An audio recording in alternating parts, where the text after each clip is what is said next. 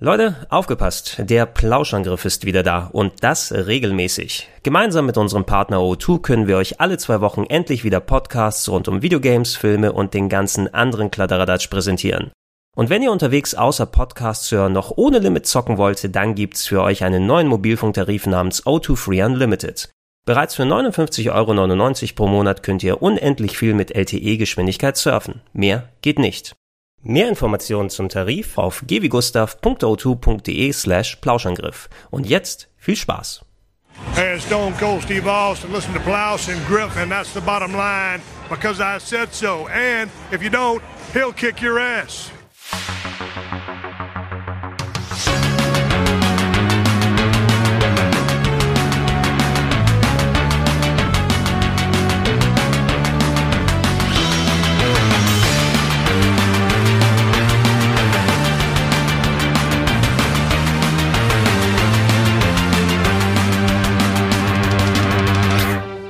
Moin moin und hallo und herzlich willkommen eine weitere wunderbare Ausgabe des Plauschangriffes.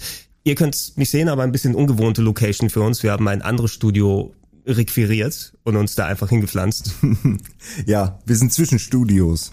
Aber das ist auch relativ egal, denn es geht ja hier um die Stimmen, um den Content. Simon. Hi. Hi.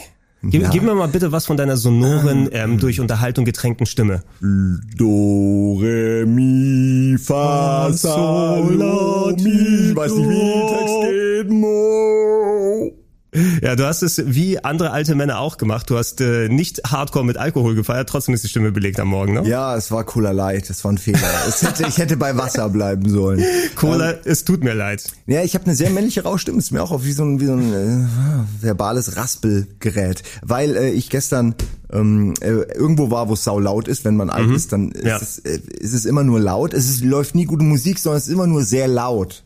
Das ist alles, was man noch mitkriegt. Es ist so ein bisschen. Und dann redet man laut und dann ist man äh, leise später. Wir haben ja auch schon drüber gequatscht. Ich kenne das genau das gleiche. Früher hast du dir wenigstens gesagt, okay, meine Stimme ist so leicht belegt am Tag danach, weil du vorher gesoffen hast wie ein Loch. Heute muss ich einmal lauter ins Telefon sprechen oder so am Abend und am Morgen. Ja, wir werden alt. Aber das äh, hat auch was Gutes, denn dann haben wir zumindest so eine gewisse äh, Kompetenz, was das. Äh, oh, was darf ich, darf ich das sagen? Gravitas haben wir. Eine Gravitas. Ja, wir sind, wir sind äh, bedeutungsschwer, emotional. Wir haben mm, Timbre in der Stimme. Wie ein Schwamm. Na, ich meinte jetzt mehr, dadurch, dass wir alt sind, Ach so, wir haben, haben wir ein Schwamm Wissen aufgesogen. Darauf wollte ich eigentlich hinaus, äh, um überzuleiten zu unserem Thema. Ja, sehr schön, äh, Simon. Es freut mich sehr, dass du äh, mit dabei bist. Wir haben mich ja vor auch. einiger Zeit äh, auf der Gamescom noch dann angekündigt, der Plauschangriff ist wieder da. Yay, yay, yay. Und haben schöne viele Sachen, die wir gerne machen wollen. Unter anderem haben wir uns heute ein paar Stunden bereitgelegt. Ich wollte es eigentlich im Grunde den Quantic Dream Podcast nennen, ne, weil wir ein bisschen ausführlicher über das Schaffen eines David Cage, dessen richtigen Namen ich dir gleich verrate, das habe ich als Cliffhanger vorhin aufgebaut. Super gespannt. Ja, du hast mir vorhin erzählt, dass der, äh, dass das gar nicht sein richtiger Name ist und irgendwie klingt es, ist auch total logisch, weil er auch so ein affektierter logisch. Typ ist. Natürlich hat der einen Künstlernamen, aber irgendwie der Name ist jetzt auch nicht so absurd. Also der könnte, es könnte sein, dass er einfach Glück hatte, aber natürlich, es, er kommt ja aus Frankreich. Äh, der kann nicht David Cage heißen. Er heißt nicht. Ich sag, ich sag's dir gleich. Ich gebe dir auch mal, ich habe eben schon meinen Tipp gesagt. Ich sage ihn gern auch euch nochmal. Mhm. Äh, Jean-Baptiste Materon. Okay, das ist das ist schon mal Irgend so ein, ein ganz komischer komischer Name, Zungenbrecher, irgendwas, was du nicht aussprechen willst. Wir haben es abgespeichert, Leute. Ihr könnt auch gerne mal euch im Hinterkopf überlegen und euch dann äh, Fleißpunkte aufschreiben, irgendwelche Achievements. Ja, jeder von euch überlegt sich jetzt mal einen genau. Namen. Und und googeln gilt nicht, weil das ist ja blöd. Ne? Bei einem Podcast äh, kann man das doch nicht parallel machen, wenn man Wir auf dem ja Handy nicht live, hat. Gregor. Es ist generell einfach, wie man es macht. Es ist einfach sowieso. Es ist dann, blöd. Um, um auf den Punkt nochmal zurückzukommen, ähm, ja, wir haben angekündigt, dass wir mehr Podcasts machen wollen. Und ich wollte ein bisschen ausführlicher über Quantic Dream einfach sprechen. War ja aktuell gerade, ähm, hatten wir auch vor einiger Zeit auf dem Sender nochmal äh, die große Diskussion zu Detroit Become Human im Nachhinein. Da werden wir heute auch nochmal ein bisschen drüber quatschen. Ja, aber es gibt auch mein Let's Play dazu. Dein Let's Play ist hier da. Mit verschiedenen Enden. sind nochmal zurückgesprungen, haben Sachen anders gemacht.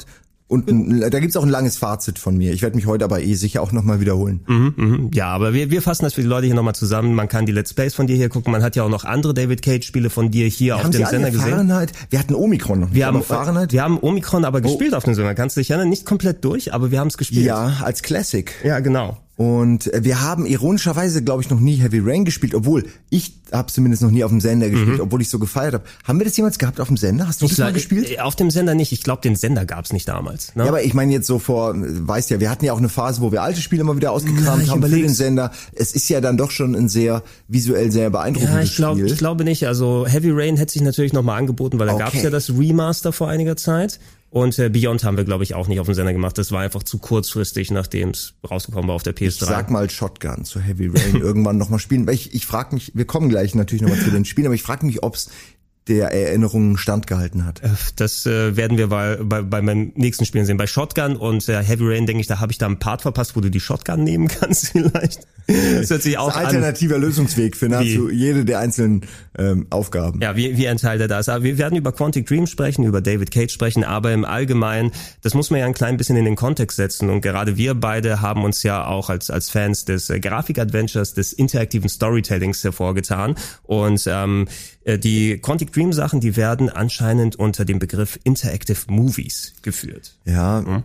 Es ist wirklich ein bisschen schwierig, weil das sind viele Genres oder Genrebezeichnungen, die da miteinander vermixt sind. Äh, wir kennen es noch als FMV-Games mhm, früher, aber das ist wieder was anderes. Ähm, wie nennt man sowas? Adventure? Es ist auch nicht ganz ein Adventure. Action, das ist, das ist irgendwie schwierig. Sein, ja? Äh, ich habe mir begleitend dazu, wenn wir über Quantic gesprochen haben, äh, was unter diese Interactive Movies dann, ähm, dann Interactive Movie finde ich okay. Irgendwas mit Narrative ist vielleicht. Narrative, das ist wirklich auch eine Experience. Story irgendwie so.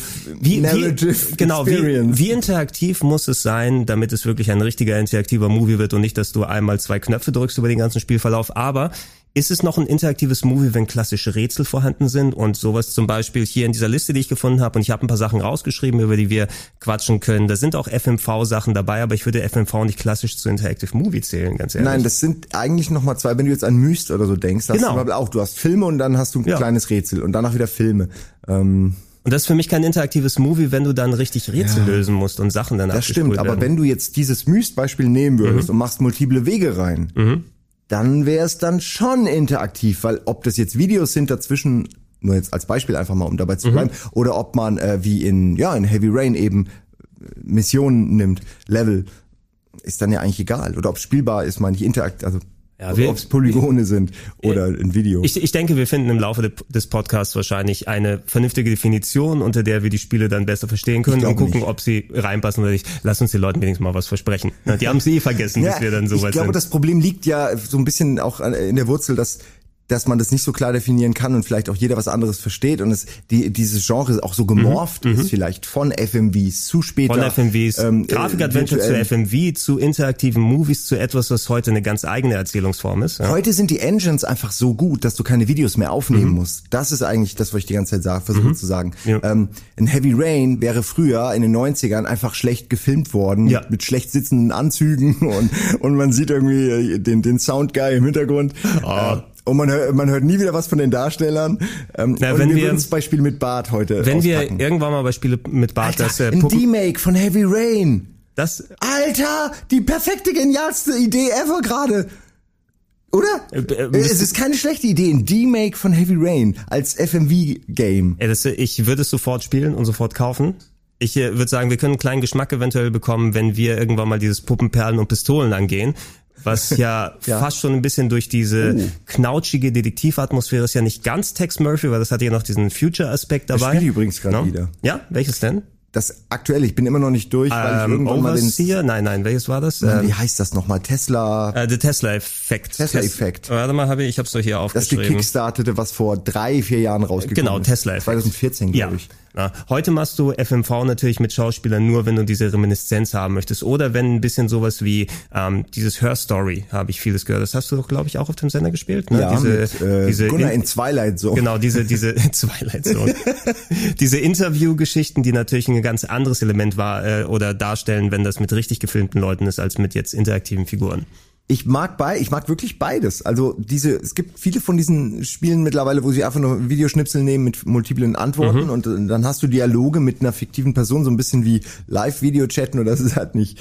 Ähm, und dann äh, meistens äh, befragt man Personen. Aber wenn du jetzt L.A. Noir anguckst, ist es mhm. ja eigentlich auch dasselbe. Nur das habe ich mir hier auch aufgeschrieben. Äh, dazwischen. Ja, L.A. Noir ist all das Beispiel. heute noch. Werden wir über all das sprechen. So, Simon, jetzt ist aber gekommen. Wie heißt David Cage? Hi. My name is David Cage. I'm the writer and director of Indigo Prophecy. I just thought there's a few things you should know before you get started. Oh also, Mann, ey. David Cage wurde geboren am 9. Juni 1969 Als? in Mühlhausen Nein. unter dem Namen David de Grutula. okay, ich dachte, in Mühlhausen ist aber, wo ist das? Ich klicke mal kurz rauf. Ist das, ist das noch Deutschland oder ist das irgendwas Annektiertes aus Frankreich? Ich würde fast sagen, letzteres. Ja, okay, ich habe jetzt nicht empfangen, aber irgendwann, wenn es geladen hat, werden wir es wissen. Ähm, die Grotola hört sich irgendwie italienisch an, würde ich fast sagen. Ne? Ja. Aber er ist besser bekannt unter seinem Pseudonym David Cage und äh, er ist ein französischer Musiker und Videospieldesigner. Das Interessante ist, ich habe mir mal im Vorfeld angeguckt, weil das erste Spiel oder der erste Kontakt, den wir mit David Cage hatten, wobei mir David Cage als Person nicht wirklich so bewusst war, da hatte sich noch nicht so direkt eingebaut wie später bei Fahrenheit als Test Crash ja. Test Dummy, äh, war bei ähm, äh, Dings da Omicron Nomad Soul Ende der 90er auf dem Dreamcast und lustigerweise dieses Aber da Spiel, hast du nicht gemerkt, da, da wusstest du nicht David Cage, das ist äh, ein Typ, also da war ja, ja in keinster Weise bekannt. Es, war einfach nur strange, dass da so im Intro der Producer sich selbst Ja, genau, nennt. genau. Das so, war irgendwie, so okay, wir, wir haben hier vielleicht, wir kennen das Autorenkino, ne, wo dann noch äh, am Anfang Hitchcock irgendwie erzählt, oh, wir machen ihn jetzt. So hätte er es nämlich auch machen können, ja. aber so hat er es ja nicht gemacht. Es, war einfach nur so dieser filmische Vorspann in Omikron, genau, der, der, der ziemlich geil auch ist. Der filmische Vorspann, dieses Konzept hat äh, David Cage, der vor seiner Karriere als Videospieldesigner ähm, für über 15 Jahre als äh, Komponist gearbeitet hat, Musik ah, gemacht hat. Deswegen ist die, die Musik auch immer so präsent bei ihm. Ja, ja, er hatte also wirklich ein, ein Ohr dafür. Und, Hammer. Und Heavy Rain, ausgezeichneter Soundtrack und so richtig emotional ergreifend. Und Omikron hat auch schon. Ja, das und kann man, mein David Bowie Auftritt, das passt alles total zusammen gerade. Ja, ja, man, man merkt irgendwie, wenn man, wenn man diese Sachen ja. hört, weiß man, wo er herkommt. Er hat das Konzept zu No Man's Soul und die Story bereits 1994 geschrieben.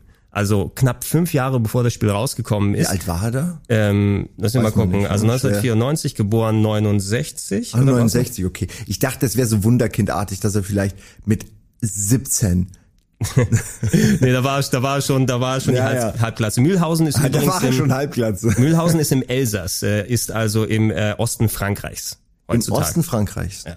Heute. Ist heutzutage. heutzutage. Das war auch schon mal anders. Wir reden von heutigen Grenzen im Jahr 2018. ja, aber vielleicht morgen gibt's ja auch, es gibt ja schon keine Grenzen mehr. Morgen ist es alles ein Brei. Nein, aber mich würde es wundern, wenn er ein Wunderkind mit 17 wäre und da die Story zu Heavy, äh, zu äh, Nomad Soul geschrieben hat und dann 15 Jahre vorher als Komponist gearbeitet hat. Da war er nämlich so ein musikalisches Wunderkind, ne? Wenn er, ja, wenn er schon mit zwei Filmscores geschrieben hat.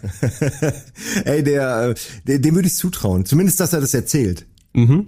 Äh, ja, natürlich. Also wir, wir wissen die Geschichte wahrscheinlich mehrfach, ne, wenn es so wäre. Wenn er ein geniales Wunderkind gewesen wäre, das alles von der Pike auf hat, hätten wir es längst. Dann hätte er es auf jeden Fall erzählt in Fahrenheit im Intro als Crash Test Dummy hätte er das noch angesetzt. By the way, I'm, uh, I was considered, uh, uh, weiß ich, a ey, genius. Ey, vielleicht, vielleicht, vielleicht ist das sogar drin, weil ähm, Hast du mal bei dem in also bei bei wir, wir sprechen ja von von äh, Fahrenheit hier, das ist ja die das Tutorial, wo du mit ihm als Crash Test Dummy unterwegs wo, bist, wo er das Spiel das Gameplay einem erklärt genau. als als Figur im Spiel. Ist das vielleicht seine Warteanimation? Du weißt ja bei alten Spielen, wenn du mal den Controller liegen lässt für fünf Sekunden, dann fangen die an, was weiß ich, Sonic tippelt mit dem Fuß oder Mario guckt ein bisschen ja, genervt klar, oder schnell. Ja. Seine die die Warteanimation von David Cage im Spiel ist immer er erzählt Sch Schwenks aus seiner Vergangenheit. ja, so lang und breit für zwei, drei Stunden. Ja, jeder einzelne dauert dann mehrere Stunden. ja, genau. Hast du den Controller wieder liegen lassen? Der Fernseher quäkt. Was ist da denn passiert? Ich bin fast versucht, einfach mal das Spiel zu starten, nur um zu gucken, ob er wirklich irgendeine Form von Warteanimation äh, hat. Ja. Früher hatte man das. Ja, natürlich.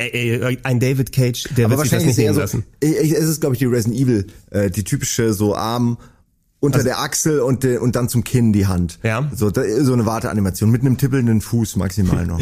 ich habe fünf Leute extra angeheuert, um eine tippelnde Fußanimation für den Crash-Test damit zu machen, den fünf Leute sehen werden. Dann, Nein, er hat alles Wenn sie so lange gemacht. warten. Ähm, er hat diese Geschichte bereits äh, 1994 geschrieben und hatte ein 200 Seiten starkes Dokument aufgemacht. Ich glaube, wenn du so Filmscripts dir anguckst, die sind teilweise bei so großen Epen bei der Hälfte, so. Ja, ich finde aber Masse muss nicht unbedingt klasse mhm. sein. Mhm. Ist ja wirklich so. Noch, es gibt so viele schlechte Autoren in Hollywood, die irgendwelche riesigen, äh, monströsen Werke äh, zusammenschreiben, die keine Sau ja. mehr versteht. Das wird ja, wurde ja auch in, ich weiß nicht mehr wo, in irgendeiner guten, in irgendeiner Serie wurde es gut äh, parodiert. Mhm. Wo dann sogar so ein kleiner Freizeitpark schon geplant war und aufgebaut war als Miniatur Wunderland und einfach so völlig überdimensioniert geplant. Naja, Er hat äh, dieses Konzept hat er damals äh, vielen Freunden und Bekannten geschickt, die ihm gesagt haben, du, das lässt sich nicht umsetzen, das ist nicht zu machen. Also exakt das, was ich gerade gesagt habe. Ja, ganz genau. Er hat gesagt, ach ja, ach ja, ach ja, ach wart ja. mal ab. Ähm, und er hat sich äh, selber aufgegeben, dass er sozusagen, er hat eine finanzielle Deadline von sechs Monaten, wird er Geld investieren und äh, er schaut, ob er dann irgendwie eine Game Engine und einen Prototypen machen kann. Letzten Endes hm. ist er damit tatsächlich 1997 bei Eidos gelandet ja, und äh, Eidos hat Interesse daran gezeigt. Äh, er Eidos waren ja damals die Lara Croft. Genau, La Lara Croft oder sowas. Also Eidos hat auch ja gerne experimentiert und ich glaube, die wollten gerade, wenn sie hören, okay, wir haben vielleicht das nächste große Ding, die nächste Lara Croft, den Larry Croft, der bei uns durch die Tür gegangen ist. Larry Croft. Mit der Halbglatze und dem Zopf. Äh, der bei uns durch die Tür gegangen ist, wäre das äh, entweder was. Und er wollte auf jeden Fall sehr viel Musik reintun als musikalischer Experte, hat x-fach Musiker angeschrieben, wollte ganz viele Bekannte haben und David Bowie hat geantwortet. Er hat gesagt, ja klar mache ich bei deinem Projekt mit und ich will aber auch als Figur im Spiel auftauchen. Das erklärt, warum wir David Bowie hey, da drin David sehen. David Bowie, ne? Geil. So here you are, the stranger in Omicron, conqueror of demons. Dagobah told me much about your exploits.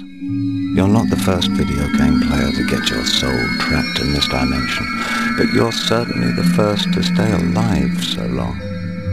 Und äh, 1999 ist es dann tatsächlich ausgekommen, Quantic Dream als Firma mit ihm als Chef dann an den Start gegangen. Und äh, ja, wir haben ein bisschen über äh, dann äh, Omicron Nomad Soul gesprochen. Ich fand es damals eben, das war einer der Titel, so, der war ganz besonders auf dem Dreamcast, hatte ich den Eindruck. Ja. Ne? Du hattest zwar natürlich viele Action-Games, äh, Sega hat viel gemacht im Prügelfach und äh, es gab die Racer und so weiter und so fort, aber so richtige Adventure-Einlagen mit Ausnahme von ein paar Horror-Games gab es nicht so viele. Ne? Nee, also ich weiß auch noch, dass Omikron mich total kalt erwischt hat, weil ich, äh, es hat schon so diesen, ja, ich will nicht sagen ikonischen, aber auf jeden Fall einen sehr außergewöhnlichen Anfang. Ja äh, in dem die Spielfigur selbst oder eine der Figuren so aus so einem Portal raus mhm. den den Spieler anspricht, was ja eigentlich also direkt am Anfang so die die vierte Wand ja. zu brechen ist ja schon auch erstmal eine A eine Ansage und B auch auch ein bisschen mutig, aber vielleicht mhm. auch ein bisschen bescheuert, weil man ja noch gar keine man hat noch gar nichts aufgebaut, um irgendwas zu brechen mhm. äh, und aber dann bist du auch schon, dann bist du in dieses Spiel gesogen, weil dir einfach die Figur sagt, ey, ich brauche deine Hilfe. Und dann später wird das ja verwoben, dass es einfach ein weitere, dass unsere Welt, die reale Welt eine weitere Dimension ist und die Spielwelt ist eine andere Dimension. So Multi, Multiversen-Theorie. Mhm. Ich bin mir offen gesagt nicht ganz sicher, ich bin äh, wie das Spiel eigentlich ausgeht. Ich bin mir auch nicht wirklich komplett sicher. Ich weiß, ich habe es damals gespielt und es ist mir wieder eben einigermaßen in Erinnerung gekommen, als wir es hier auf dem Sender gespielt haben. Leider in der Steam-Version, die zusätzlich erhältlich ist, weil eben Dreamcast und PC, wo es rausgekommen ist, es ist nicht so perfekt lauffähig heutzutage. Wir hatten ja, ja auch unsere Probleme, es irgendwie an den Start zu kriegen. Wer, wer kann, dem empfehle ich eigentlich auch die Konsolenversion, die läuft und mhm. Ja, und die ist auch flüssig, in, so, so wie es halt damals war, flüssig. Ja, aber da, daraus so eine Art willst du es Action-Adventure bezeichnen? Es ist auf jeden Fall ähm, Gameplay-mäßig wesentlich. Es hat so viele Elemente. Es ist involvierter auf jeden Fall ich mein, als die späteren David Cage-Spiele. Ne? Du kannst mehr Sachen machen. Äh, man kann mehr machen, es ist Open World, bevor Open World überhaupt ein Thema war. Das darf man auch nicht vergessen. Es war mhm. relativ äh, früh. Also er ja, hat es ja. dann doch schon diese diese Oberwelt gehabt, das in der man rumlaufen konnte. Maximal Outcast, würde ich es, sagen, so um die Ecke, ne? Ja, genau. Also nur nur nicht Outcast war nicht so voll wie äh, Omikron für mein Gefühl. Ne? Ich weiß nicht, ob mich da meine Erinnerung täuscht. Also äh, Outcast hatte ja schon dadurch, dass es eine andere Technik hatte, ja. weite Areale, mhm. die auch nicht, die man nicht laden musste, wo schon einige Leute verteilt waren. Bei Omikron war schon viel Nebel und viel, also noch, man musste Abstriche machen. Mhm. Kann ich mich, glaube ich, dran erinnern. Und die Autos sind einfach nur ihre, ihre Pfade abgefahren. Das war ja, schon ja. alles sehr rudimentär. Aber es hat funktioniert. Und der Eindruck einer anderen Welt und vor allem so einer cyberpunkigen Welt war eigentlich ganz gut umgesetzt. Ich finde nur, da ist nichts, ist herausragend visuell in irgendeiner Form. Es mhm. ist halt wirklich die klassische, ich sag mal so Sci-Fi Cyberpunk Welt, ne, von von von von Displays vor den Augen ja. äh, bis hin zu den Hover äh, ist es halt alles ganz klassisch und da werden null Risiken eingegangen. Aber es werden dann eben auf andere Sicht werden mhm. geile Risiken eingegangen. Und da willst du jetzt wahrscheinlich gleich auch noch drauf hinaus. Äh, weil, weil strukturell ist das Spiel halt hammer ungewöhnlich, dass du so viele Charaktere hast, äh, zwischen denen du hin und her wechseln kannst. Äh, das war damals auch absolut neu. Ich, ich kann mich an kein Spiel erinnern, was das heute bietet. Ähm, es ist eigentlich eine ganz abgefahrene Idee immer noch, dass mhm. du im Laufe des Spiels die Charaktere auch wechselst und komplett unterschiedliche Leben kennenlernst. Ähm, und ich glaube, mich zu erinnern, dass man die auch bewusst wechseln kann. Also man kann auch einfach irgendwann seinen Körper verlassen und einfach woanders reingehen. Mhm, mhm. und wo ist, wie absurd ist das? Stell dir das mal vor, es ist, GTA es ist auch, heute. Ja, ja, es ist, es ist auch Lösungsansatz irgendwie, dass du dann ja, äh, ja. Sachen machst. Du wirst ja eigentlich, wenn das Spiel beginnt, du hast das, was du erwähnt hast, ne, dass du von einem Wesen in eine, eigene, eine neue Dimension, ja. in einen neuen Körper geholt wirst und auf einmal musst du irgendeinen Mordfall lösen und bist Detektivarbeit unterwegs, du gehst zu diesem Hochhaus, weiß Wie ich in noch. Fahrenheit ne? eigentlich. Ne? Genau, das eigentlich ist, äh, dasselbe ist, nochmal. Genau, es ist äh, wieder eine Mordstory, aber während, äh, wie du auch schon erwähnt hast, das drumherum ein bisschen ordinärer designt ist. Ich musste mal ein bisschen dran denken, es ist ja ein Spiel, was aus Frankreich dann entstanden ist, aber zu der Ära, du hattest ja das fünfte Element, ne, was ja auch quasi so einen ganz eigenen Stempel auf die französische Sci-Fi gepackt hat. Davon habe ich bei ähm, Omikron ein bisschen weniger gemerkt, aber es hatte ja. trotzdem seinen eigenen Stil, hat sich eben aus den bekannten Elementen bedient. Und allein diese Sache, dass es ja, heute wissen wir, dass es so ein typisches David Cage Ding ist, dass es immer noch mal, es wird noch einer draufgepackt. Es ist noch nie so, wie du wirklich denkst. Du gehst von einem ja, Körper in den anderen noch, noch. und du siehst es aus der anderen Perspektive. Äh, kennst der du noch? Der Kaninchenbau ähm, endet einfach nie. Kennst du noch, um, das war zwar nicht so Adventure-mäßig aufgebaut, aber es hatte auch zu der Zeit so ein bisschen ähnliches Komplex, äh, Konzept. Kennst du Messiah noch auf dem PC? Das ist doch, wo man die äh, von, äh, de, nee, nicht, de, nicht David Cage, David, sondern der andere David. David Perry. David Perry, David Perry ja. wo man ähm, der Messiah ist als kleines dickes Baby mit Flügeln. Ja, also, genau. Und dann kann man die Leute beeinflussen, oder? Genau, genau, genau. Das war das äh, große ja. David Perry-Spiel, ähm, der, der, der große Highland äh, der PC-Szene, so Mitte der 90er, Mitte gegen Ende der 90er. Das ist ein sehr absurdes Spiel auch. Also ein von der von der vom Art Design war das genau, so strange. Äh, auf der, auf dem, ich, ich kann mich an die Verpackung noch. noch. erinnern, ja? die große schwarze Verpackung mit diesem ja. Engelsbaby da unten. War das nicht auch Shiny, die auch MDK gemacht ja, haben? Ja, genau, genau, genau. Das ist auch ein absurdes Spiel, was man eigentlich, allein die, die, dieser Fallschirm, den die da haben, der ja, einfach nur aus so drei Röhren besteht, ist alles, alles strange, aber ich liebe es dafür. Also, mhm. das waren wenigstens noch Spiele, wo man sich was getraut hat, äh, visuell und auch auch storytechnisch meistens. Auch storytechnisch, ja. Das man, man hat sich so ernst genommen. Also MDK ist brutal und ist mhm. ernst, aber hat halt auch total absurde Elemente, genau wie Giants oder so. Ja, genau, genau. Darüber haben wir auch gesprochen. Giants, Citizen, Kabuto, auch irgendwas aus dieser sehr, sehr, remaken. sehr fruchtvollen Mitte mhm. 90er bis Anfang 2000er PC-Ära.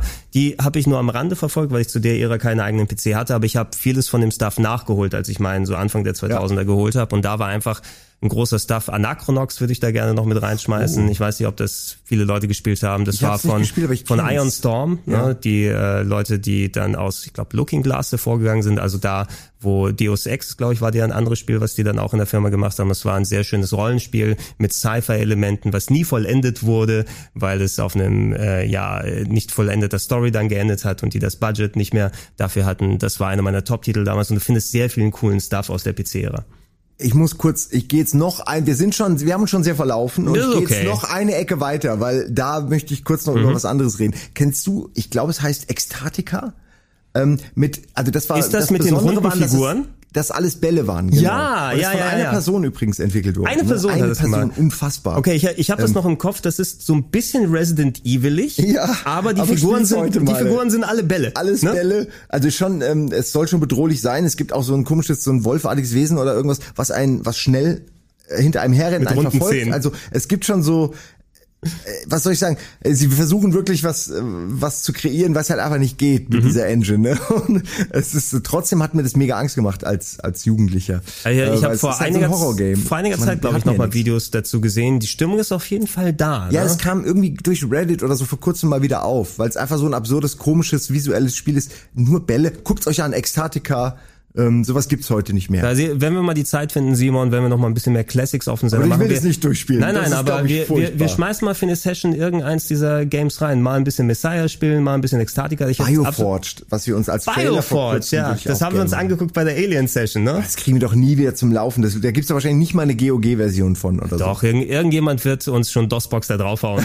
okay. Das, das wird, das wird schon okay, funktionieren. Zurück, äh, zurück zu, äh, Omikron. Zu, zu Omikron. Auf jeden Fall, es war ein sehr ambitioniertes Spiel. Ich habe es auf dem Dreamcast damals gezockt. Für die Leute, die es heute spielen wollen, es ist die PC-Version eben noch da, kann man auch über Steam erstehen, aber eben äh, ja, man muss gucken, ob es mit den eigenen Grafikkarten zusammenläuft und bei der ganzen Ambition, die diese, diese äh, frühen PC-Titel mit Polygonoptik gehabt haben, ich finde, die sind ein bisschen schwierig gealtert vom Look and Feel her. Ne? Du hast heute auf dem PC kannst du die in 4K Plus Auflösungen machen, aber das wird denen nicht ganz gerecht. Das sieht nämlich aller sieht ziemlich hässlich aus. Ich finde sogar teilweise noch ja. hässlicher als äh, PlayStation 1 Spiele, die ein bisschen runder gealtert sind.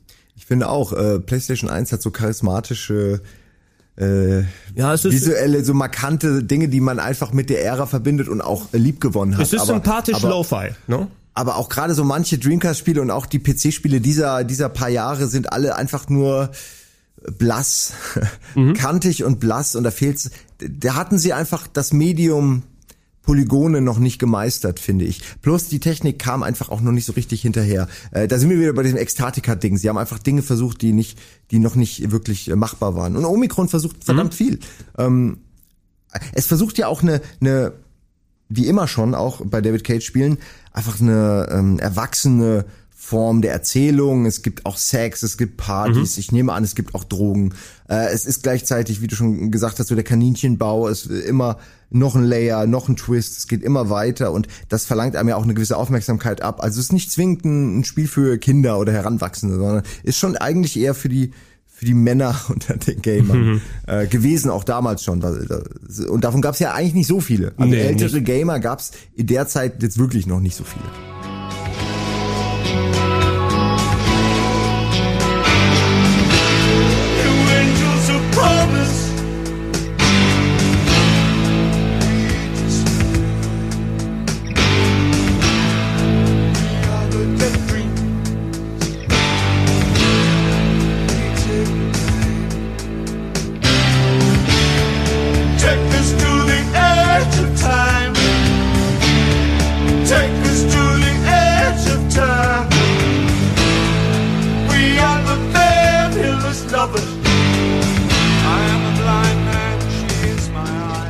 Wirklich was. Und es hat nochmal die besondere Stellung durch das Involvement eben von David Bowie, der eben auch nicht nur etliche Songs beigesteuert hat, sondern wirklich auch, da sind richtige Performances von ihm als virtueller Charakter drin, wo man die Konzerte besuchen kann. Ich frage mich, ob das als Motion Capturing irgendwie gemacht wurde, ob man das vielleicht von Videos abgegriffen Könnte hat. sein? Ich weiß es nicht, aber David Bowie passt natürlich wie die Faust aufs, Achtung, Ohr. Äh, weil es ist einfach der perfekte Typ ist für diese Art mhm. von Rolle auch. Also und für ihn ist es auch geil, in einem Spiel verewigt zu sein. Und er hat das äh, eigentlich wie der Visionär, der er ist, ja damals scheinbar schon gesehen, dass das eine Sache ist, die bleiben mhm. wird. Das Digitale, dass ja, das bleiben genau. wird. Im, Im ganzen Multimedia-Wahn, in dem die Leute Ende der 90er gewesen sind, äh, experimentelle Sachen ausprobieren, solcher Stuff, das passt ich meine, äh, genau. Jetzt ist David Bowie unsterblich so dadurch. Also er war es eh schon. Oh Gott, wenn das, wenn das jetzt, jetzt ist er was, digital. Was habe ich auf dieser Welt hinterlassen? Ja, ein paar Bits and Bytes oh, in einem Spiel von David, äh, David de Baguetta, nee, wie habe ich ihn nochmal genannt? Ich ja. habe den Laptop jetzt zugemacht. David de Bruschetta. Jetzt heißt er alle Essensnamen hier einmal durch. Äh, ähm, das Spiel war damals durch seine Einzigartigkeit äh, auch ein einigermaßen Verkaufserfolg. 600.000 Exemplare wurden verkauft, finde ich ist eigentlich ganz das stolz. Ist anständig. Für, für so ein Game von einem ja, ähm, Entwickler, zwar sind die bei gewesen, aber das Entwicklerhaus selber ist ja ungeprobt. Ne? Und ähm, anscheinend haben die aber auch viel bei Quantic Dream zumindest gelernt, was sie für die kommenden Spiele nicht machen würden, weil es ist ja sehr, sehr viel dann weggegangen von der Komplexität. Das Storytelling wurde natürlich in den Fokus gepackt, aber so ziemlich alle nachfolgenden Quantic Dream Spiele funktionieren unter einer ziemlich anderen Formel. Das ne? stimmt. Das war wie ein riesiger Chemiekasten mhm. oder ein Sandkasten, in dem David Cage und sein Team natürlich auch sich mal ausprobieren konnten. Und eigentlich finde ich es ungewöhnlich, dass man sich dann für den Weg Richtung Fahrenheit entschieden hat, weil eigentlich dieser Open-World-Ansatz finde ich auch spannend gewesen wäre zu erforschen. Mhm. Also weil weil sie ja offensichtlich da ein bisschen anders rangehen als jetzt äh, Rockstar oder so. Ne? Also es gäbe heute andere Spiele äh, von denen, als äh, wenn sie in die Richtung gegangen mhm. wären.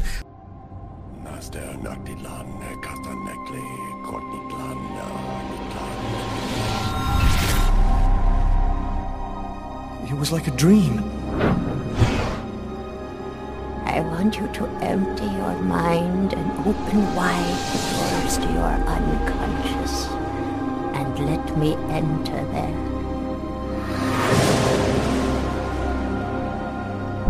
You know there's much more to our universe than can be perceived by the naked eye.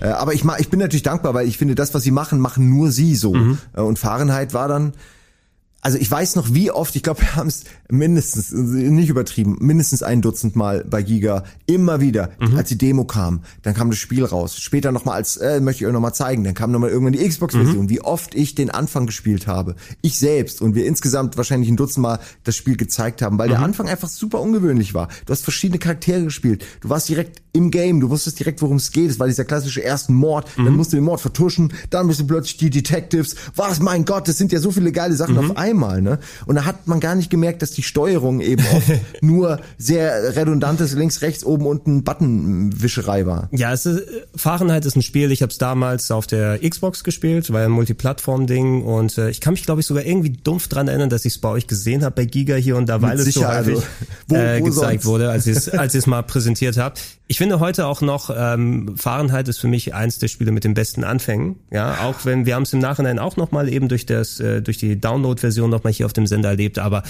es ist strotzt so vor Atmosphäre und eben es fasst perfekt zusammen das Konzept, wie dieses Spiel funktioniert mit dieser gleichzeitig Sachen, die passieren mit dem Splitscreen, so fast schon wie bei 24 der TV-Sendung, ne, wo du parallel Sachen machen musst, ja. wo du dich kurzfristig entscheiden kannst, mache ich das Blut weg, habe ich was vergessen und Und das war vor 24, oder? 24 müsste ah, auch es, ähnlich um den vielleicht war schon eine ähnliche Ära, ent, entweder ja. kurz danach oder zumindest um den Dreh. Ja. Ich will jetzt nicht sagen, dass sich das eine von dem anderen abgeschaut hat, aber anscheinend war das ein Element eben, was gut funktioniert hat. Ja, es war die Zeit war reif.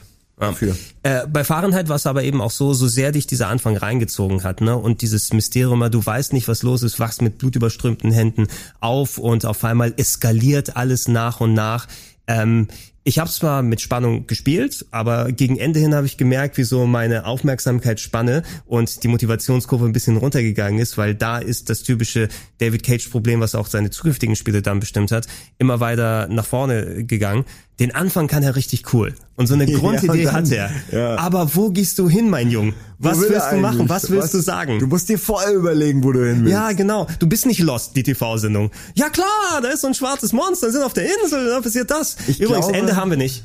Ich glaube, er wäre gerne J.J. Abrams. Ich glaube, die beiden sind auf jeden Fall derselben, äh, in derselben Familie angesiedelt. Äh, mhm. Äh, ja, wo waren wir gerade? Also bei Fahrenheit. Bei Fahrenheit und, welches, welches Element von Fahrenheit wolltest du gerade besprechen? Nee, ich, war, ich, ich, äh, ich, ich hatte nur einfach strukturell ähm, okay. noch einmal gesagt, weil einfach diese diese absurde Eskalation, wo ja, du einfach es, den, es war ein anderes den Faden nicht mehr Genau, es, es war storytechnisch, spielerisch will ich jetzt nicht unbedingt sagen, weil du hast nach und nach gemerkt, okay, dieses Parallelmachen ist zwar noch vorhanden, aber es war sehr viel Senso, Quicktime Genau, es war irgendwann gar nicht mehr Parallelmachen. Es gab noch ein, zwei coole Momente, auch wo ja. man ähm, als zum Beispiel man wacht ja auf und äh, alles ist Blut verschmiert. Ja, genau. Überall noch Beweise der Tat und man kann sich vage erinnern. Und dann ist die Polizei vor der Tür mhm. und man muss ganz schnell alles äh, verstecken. Solche Dinge, äh, die am Anfang mega begeistern, mhm. die auch originell sind, die es vorher nicht gab äh, und die auch das Spiel zu was Besondere machen, die werden dann später eben immer immer spärlicher und immer weniger ja. und werden ersetzt durch und das ist eigentlich meine, das was mir am Spiel am meisten auf den Sack geht, diese endlosen, sackschweren QTEs, wo du einfach nur äh, XXXX mhm, mhm, irgendwas nachdrücken musst und dann im richtigen Moment digital links oder L. Und es ist einfach so ein Scheiß teilweise. Und es ist echt schwer. Ja und äh, hat auch nicht gut funktioniert. Also das kriegen andere besser hin. In Shin, Shenmue zum Beispiel. Sie gehen, sie gehen noch, hin. du hast schon gesagt, sie gehen noch viel zu lange diese Sequenzen und oh, ähm, dafür mindestens gefühlt sind die immer 50 Prozent zu lang. Ja, genau. Jede und, einzelne. und sie verlangen von dir wirklich, dass du dann sehr gut dabei bist, eine Handvoll Fehler und dann darfst du die wieder wiederholen. Und wieder von vorne, ne? Du wirst wahnsinnig. Guckt euch mal die Let's Plays an von mhm. uns. Da sitzen wirklich erwachsene Männer, die verzweifeln an sich. Und, und es hat äh, für mich auch so ein bisschen dieses Guitar Hero Problem gehabt, also Problem in der Hinsicht, du musst dich natürlich konzentriert immer auf die Mitte des Bildschirmes dann da, da hinschauen, was ist der nächste Befehl, den ich eingeben muss. Und im Hintergrund passiert dieser ganze absurde Shit, auf den du eigentlich achten wollen würdest. Wobei ich finde, irgendwann muss ich auch so ein bisschen mit den Augen rollen. Ich bin in einem Raum und auf einmal fliegen dann irgendwie Tische und Schwämme mir entgegen und alles und ich muss Matrix-Style denen ausweichen. Äh, so im Sinne der Eskalation passiert da der ganze Krams, aber du kannst während des Spielens nicht wirklich darauf achten, weil du volle Pulle Schule ultra konzentriert davor sitzen musst und deine Eingaben machst. Ja, auch da haben sie eigentlich ganz, ganz nice, das zu sehen, im Nachhinein auch noch experimentiert, auch mit der visuellen Darstellung mhm. von, von, von ihrem Gameplay. Ich möchte es eigentlich, ich, stellt euch immer die Anführungsstriche ja, vor, wenn ich hier nicht Gameplay sage, weil es ist wirklich nur so halbes Gameplay. Äh, so ein bisschen wie heute, so Tablet-Gameplay, mhm. so ein bisschen wischen mhm. äh, und ein bisschen was machen.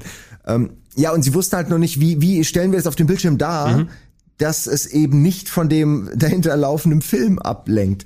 Und man sieht wunderbar, wie sie in den einzelnen Teilen damit experimentiert mhm. haben, weil es jedes Mal so ein bisschen ein bisschen anders ist. Und jetzt gegen Ende finde ich in Detroit, äh, ich, ich komme gleich wieder zurück, aber in Detroit haben sie es dann doch schon sehr perfektioniert, auch das weiß ich nicht, wenn jemand nervös ist, dass dann der Befehl zittert und äh, all diese Geschichten. Also äh, ich finde, sie haben das sehr, sehr gut hingekriegt von diesem Simon Says-artigen mhm. in der Mitte, was super dumm ist und plump. Und genau, mit den verschiedenen Farben. Ich dachte wirklich, ich spiele Sensor hier die ganze Zeit. Sensor, genau. Ja. Äh, vergiss, das war einfach scheiße. Und zum Glück haben sie es danach schon nicht mehr gemacht. Ja, äh, was ich cool fand, ähm, auch wenn, glaube ich, noch mal ein bisschen mehr damit hätte gemacht werden können, war dieses Sanity-System. Ne? Je nachdem, was du gemacht hast, du hast ja auch dein äh, Geisteszustand Ach, und ja. ne, der immer je nachdem, okay, du hast jetzt etwas, was dich depressiver macht und etwas, was deine Spirits wieder Stimmt. so anhebt. Das hat nochmal so eine schöne andere Ebene dazu gebracht. Also sich, du siehst ein Bild von deiner Freundin, mit der du auseinandergegangen bist und auf einmal deine Stimmung senkt sich um fünf und sowas, ne? Und dann denkst du, oh, vielleicht war, hätte ich das nicht tun sollen. Man hat oft nicht erst im Nachhinein erst Kraft, oh fuck, das hätte ich nicht tun sollen. Ja, ja. Man konnte es vorher oft ja nicht wissen. Äh, so so oder, wie im echten Leben, also, ne? Ja, genau, wie im echten Leben. Man weiß nie, wann es eintrifft. Ähm, und äh, eine Sache, die ich verpasst habe, die habe ich aber im Nachhinein auch gesehen. Es gibt ja ähm, nicht nur eine interaktive Sexszene, oder besser gesagt, es gibt eine interaktive Sexszene, aber es gibt mehrere Sexszenen im Spiel, ne? Ja. wie du sie bei dem anderen auch hattest. Mein Charakter hatte zu diesem Zeitpunkt mehr Sex als ich. War das bei Giga nicht so? Na, nach, nach Nein, wobei jetzt, ja, okay, bei Giga, nee, nee, stimmt. Aber, ja, doch. Ich wollte jetzt nicht über mein Sexleben reden. Es war einfach ein guter Spruch. er hat aber äh, er hat, er hat da ganz Gamer und so, weil die ja nie poppen. Ich, äh, als ich es durchgespielt habe, ich habe die erste Sexszene verpasst. Das ist die, ähm, wenn Gregor, das ist jetzt aber, da ist ja mein Spruch. Jetzt kann ich mal Spruch. Ja, jetzt kannst du es mir. Also, ich sag gar nicht, ihr denkt euch jetzt gerade dran, alle. Dran, dran vorbeigestochen. Ja. Die, die erste Sexszene im Spiel ist ja, ähm, deine Ex-Freundin kommt irgendwie an und du sitzt da und musst mit dem Quicktime-Event diese Gitarre dann spielen und wenn die Stimmung geil ist, dann, dann legt ihr euch hin und dann geht's richtig ab. Das ist bei mir nicht passiert. Ich glaube, ich habe wahrscheinlich zu schlecht mit der Gitarre gespielt. Ja, aber gerade du, kannst du sogar Gitarre spielen. Das ist ja, aber im Spiel ironisch. ist es, wenn ich wenn ich eine Gitarre hätte anschließen können an das Spiel, wie später so, ja. Guitar Hero Style, hätte es wahrscheinlich funktioniert.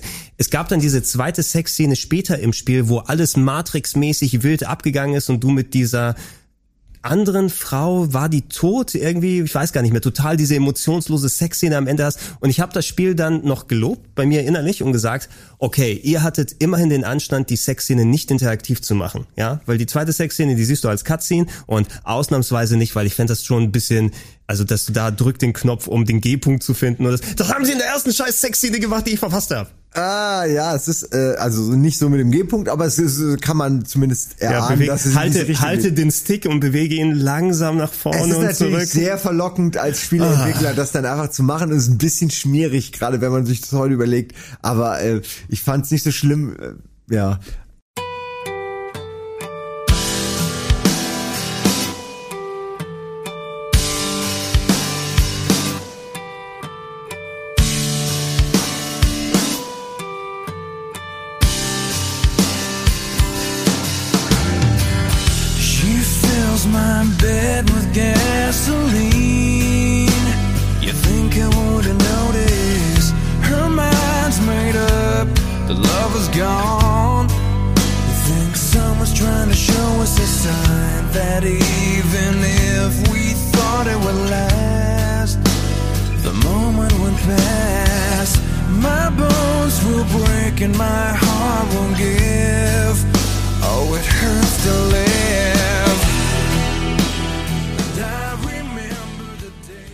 hab's nicht so gut, nicht so gut, ab schlimm gefunden. Aber egal, das war aber es ist nicht wie God of War. Es ist nicht wie God of War, ja. Also God of War ist aber auch eigentlich früher das Jackass unter den Videospielen gewesen, ja, ne? Plump schon. bis zum geht nicht mehr. Ja. Dann die Kamera schwenkt weg und dann wackelt die Vase vom die Tisch. Die Vase und du musst im Takt musst du Kreis drücken, glaube ich. Ja, das ist ja, ja, so ehre ich auf jeden Fall meine verstorbene Frau und mein Kind indem ich diese diese Nymphen wegnymphe. Ja, ordentlich weggenympft mal. Ähm, wie, wie hast du die Story insgesamt empfunden bei Fahrenheit? Weil, wie gesagt, ich fand's äh, immer, die hat kontinuierlich abgebaut. Es wurde mehr, dann war auf einmal diese Story gefunden unter all den äh, Stories. Ja, ja gut, es waren mehrere Sachen. Auf einmal hattest du ja diese Matrix-Elemente, dass du diese Superkräfte Alles. hattest und du kanntest rumfliegen, Stuff machen. Da kamen noch so Maya-Prophezeiungen dazu. Area genau. 51. Und irgendwie, irgendwann war auch äh, Hacker, also war man überhaupt echt, war man Programm oder so? Boah, und dann gab's aber eigentlich nur, gab's dann am Ende was dann doch nur ein normaler Bösewicht gefühlt. ich, ich weiß gar nicht mehr, ob der gesamte Aufbau dann überhaupt mhm. irgendeine Relevanz hatte für das Ende. Es war aber irgendein Bösewicht, den hast du dann am Ende umgehauen, glaube ich. Oder waren es Leute? Ne, was eine ganze Agenda von Leuten. äh, Aber quasi, du, du, und du siehst, wir, wir können heutzutage den Anfang des Spieles minutiös rezitieren, aber das Ende, ich könnte ja auch nicht mehr genau sagen, wie es ausgegangen ist, obwohl ich es durchgespielt habe. Es ist einfach nicht erinnerungswürdig. Aber eine Sache, die wir noch, äh, wo du gerade den Anfang noch mal erwähnt hast, die wir da gar nicht äh, erwähnt haben, als wir darüber gesprochen haben, und das ist eigentlich auch eine sehr spannende Nummer, nämlich, dass man ja, wenn man als als Täter zum Beispiel das Messer irgendwo platziert, Mhm. dass man das ja fünf Minuten später als, Als- Detective Einfach sammeln finden kann. kann. Und dass man, natürlich, man weiß das ja als Spieler und äh, David Cage weiß das ja in dem Fall auch und es ist sehr spannend eigentlich psychologisch, finde ich, dem Spieler dieses, diesen Konflikt zu geben, weil Ja. er weiß es, lässt er das, lässt er den Mörder entkommen, ähm, was mache ich da, ja? Oder man will ja als, als Spielfigur Detective auch erfolgreich sein, also ist man eigentlich gen- versucht, dieses Messer zu finden, weil man will ja, dass der Charakter erfolgreich ist. Es ist eine sehr interessante psychologische Komponente, die da reingebracht wurde dadurch, dass man diese Charaktere so kurz hintereinander spielt. Absolut. Und das haben die bei, bei Quantic Dream ja auch gemerkt, was ja auch ein Element ist, was in viele der anderen Spiele reingegangen ist, Ja. durch diese Charakterewechsel, die dann miteinander interagieren. Ich bin auch ständig bei mir intern im Konflikt. Eigentlich, wenn du es bedenkst, als der Hauptcharakter von Fahrenheit, keine Ahnung, wie der heißt. Aber äh, ja, man wünscht ihm ja alles Gute. Er kann ja eigentlich Genau, genau, Er wird aber- ja äh, benutzt von diesen Ritualmördern da, die Exakt, ne? Und du äh, musst, du musst für dich dann selbst sagen, okay, ähm, akzeptiere ich ihn als Opfer oder will ich vielleicht die Story in die Richtung drängen? Eigentlich machen die anderen ja auch nur ihren Job und das sind ja auch Figuren, die du steuerst. Also du musst dich fast schon auf irgendeine Seite packen, aber ohne zu sehr, um die Story weitertreiben zu können. ich stelle mir gerade so Detectives vor, ja, der Mörder macht ja auch nur seinen Job. Irgendjemand muss es ja tun. Es ist nichts Persönliches, Herr Mörder, aber ich muss Sie jetzt äh, inhaftieren. Wissen Sie, Herr, Herr Detective, ja, ich bin zwar Polizist, aber nachdem wir alle Mörder verhaftet haben, musste ich selbst anfangen, sonst wäre ich arbeitslos. Nehmen Sie mich fest, aber bringen Sie mich vorher um. Am Ende sind wir alle Menschen. ja, ja. Äh, ja, ich, ich werde nie diese großen Wanzen vergessen. Oh ja, als ja. Hologramme, sage ich jetzt einfach mal, aber es waren eigentlich Einbildungen, die ihn gepa Ja, gepeinigt genau. haben, während er in seinem Büro war, was auch so typische Cubicle-Büros Mhm. äh, à la Matrix. Ähm, und dann ist er den Dingern irgendwie noch entkommen durch auch wirklich äh, teilweise Martial Arts Menü, Ja, Manöver. Martial Arts fliegt, äh, läuft am Haus entlang. Das war die Szene, was Ja, ich nein, wo ich die, meine, wo die Möbel rumfliegen. In dem Moment, ja, okay, aber es, es fängt ja ein bisschen dezenter an. Später hast du richtige Parcours und, Mhm. und Superhelden-Elemente, aber am Anfang hat er ja noch seine, wird er gepeinigt durch seine Visionen auch. Also er ist zum einen Mörder, weiß aber nicht, was er getan hat. Mhm. Dann fängt es an, dass er auf der Arbeit vertuschen muss, dass er sozusagen ein Problem hat. Dann äh, fängt er an, äh, Halluzinationen zu bekommen. Ähm, und dann wird's eben was passiert denn dann? Was passiert denn zwischen dem und der ganzen Superheldennummer? Boah, ich weiß es gerade ich, nicht mehr. Also ich kann mich noch erinnern, mit Superheld ist es richtig losgegangen. Es gibt diese Gegenüberstellung draußen in der verschneiten Stadt Ah, der, sein Bruder, sein Bruder kommt doch genau. Sein, Mhm. Das ist eine geile Idee. Noch sein Bruder kommt. Ähm, nee, warte, ist sein Bruder der Priester, ne? Er geht auf jeden Fall später Sein zu einem Bruder ist Priester. Priester, Ich weiß genau. nicht, ob es der nee, Bruder sein ist. Bruder ja? ist Priester. Ja. Äh, Und das macht das Ganze auch noch interessant. Und dann gibt's aber auch noch diese Szene, die meine ich eigentlich, am See, wo dieser Junge ertrinkt und Ah, man, genau, man ja. Mhm. rettet ihn, aber gleichzeitig äh, macht man sich damit natürlich auffällig. Man rettet diesen Jungen, aber gleichzeitig kommt noch ein Polizist und man selbst ist ja äh, ein Mörder. Und es Mhm. ist alles so spannend irgendwie inszeniert, ja, obwohl es so eine simple Sache ist. Und da, man hätte sich bei solchen, man hätte es bei diesen kleinen Momenten lassen sollen, weil das war eine spannendere Szene Mhm. als die Helikopterverfolgungsjagd über 25 Häuserdächer äh, und den Endkampf. We- Weißt du, es war einfach Mhm. diese Nummer mit dem Kind, die, die kann, an die kann ich mich heute noch erinnern. Aber an die letzten fünf Stunden nicht mehr vom Spiel. Ja, wer, wer weiß, wie das damals von Overkill. wegen, äh, von wegen, ähm, wie verkaufst du so ein Spiel? Ne? Du siehst ja auch viel heutzutage ist äh, eben in dieser analog zu Kino-Blockbustern-Ecke dann verhaftet. Die Leute erinnern sich, ja, das Spektakel und die Explosion und sowas. Aber ich bin da auch vollkommen bei dir. Diese kleineren, in Anführungsstrichen verglichen kleineren Momente sind eigentlich das, was es ausgemacht haben. Und ich finde, heutzutage kannst du dich, ob es jetzt Spiele von Quantic Dream oder andere narrative, interaktive Filme sind, die gehen näher auf diese Momente, anstatt dass du ja, so ein Telltale kann nicht eben so eine 100 Millionen Dollar Explosionsanimation oder sowas machen. Da gehst du lieber aufs Herz und auf die Emotionen. Kurzer Zwischenruf, die neue Folge der letzten Walking Dead Staffel ist Mhm. übrigens schon wieder richtig äh, anständig. Ja? Also deutlich besser finde ich. Jetzt mal Dafür, so, dass du demotiviert gewesen bist vorher? Ich hatte wirklich keinen Bock mehr. Also ich war echt so, ah, muss ich jetzt echt nochmal Walking Dead spielen? Ich, ich war kurz davor, das abzugeben, einfach nur, weil es bringt ja auch nichts, wenn du was spielst, Mhm. worauf du keinen Bock hast. Äh, und dann habe ich das dann ja doch gespielt und es, es hat mich doch wieder gecatcht. Also ich finde, sie haben die Kurve jetzt nochmal gekriegt. ist natürlich die erste Folge. Mhm. Kann jetzt auch von, von hier ab jetzt einfach nach unten gehen. Ja, Wollte ich äh, nur mal kurz einwerfen. Ho hoffentlich bringen sie es vernünftig zu Ende für eine Serie, das die bei Walking Dead so gut angefangen hat, ja, aber Clementine, dann eben in sich selbst verlaufen hat. Ja, Clementine liegt mir auch am Herzen. Ich hoffe wirklich, dass ihr Ende äh, jetzt nicht äh, so ein unwürdiges mhm. wird, sondern dass man irgendwie vielleicht Hoffnung hat am Ende. Ich weiß es oh, nicht. Oh, bitte mach keinen Bullshit von wegen, die wird zum Zombie am Ende und dann in der Nachfolgeserie ist sie der erste Zombie, die man erschießt oder irgendwie sowas Blödes. Da hätte ich keinen Bock drauf. Boah, das wäre auch ganz schön hart, ey. Das wäre ziemlich das wär hart. Das wäre hart. Direkt der erste Zombie ist Clementine. Oh. Fertig vorbei das ist jetzt meine Serie. Aber das wäre eine David Cage Entscheidung. David das wäre eine David Cage Entscheidung. Ja, David Cage würde äh, eine komplette neue Serie drumherum basteln.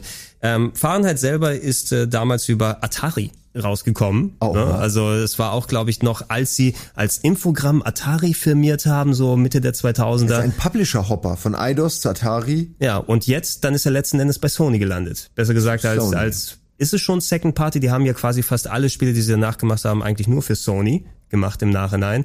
Ähm, vor allem, weil Heavy Rain. Haus und Hof äh, Publisher, äh, Entwickler. Ja, ja, Heavy Rain, was gefolgt ist, ähm, das war eben interessant für mich. Das war das erste Spiel, was ich quasi mit euch hier erlebt habe, was von David Cage gekommen ist, äh, weil das äh, vorher habe ich dann für mich alleine gespielt und da waren wir schon unterwegs. Ich kann mich erinnern, bei Heavy Rain, ähm, so die letzte Games Convention, will ich sagen. Das war noch in Leipzig. Ähm, und äh, da wurde Heavy Rain hinter verschlossenen Türen gezeigt und äh, du und Budi waren natürlich unterwegs, dass wir dann Aufsager nachher machen, dass ihr für die Sendung macht und da ist ein berühmter Satz gefallen. Äh, oh nein, das, das Schlimme ist, dass, dass ihr das nur berühmt, weil ihr den immer wieder auskramt, weil, weil, weil die Leichenflatterei euch so viel Freude macht, Ey, wenn es darauf rumzureiten, dass ich offensichtlich nicht Nostradamus Nein, da, darum, Nee, darum, darum geht's mir aber auch nicht, aber du hast ja quasi etwas, ich habe was... Ich sag ihn gerne nochmal. Ja. Äh, ich, ich, ich habe gesagt, es ist das beste Spiel, das wird das beste Spiel der letzten und der kommenden nee, fünf Moment, Jahre. nicht ganz. Das Wichtigste hast du gesagt. Das Wichtigste? Ja, nicht das Beste. Also bist du da noch mal ein bisschen ja, fein heraus. Ja gut, ich dachte, ich dachte, es ist wichtig, weil es gezeigt hat, wie Story auch erzählt werden mhm. kann.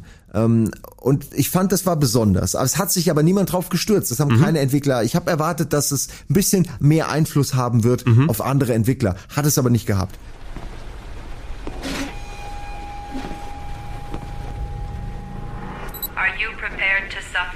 Save your son. You have five minutes to cut off the last section of one of your fingers in front of the camera.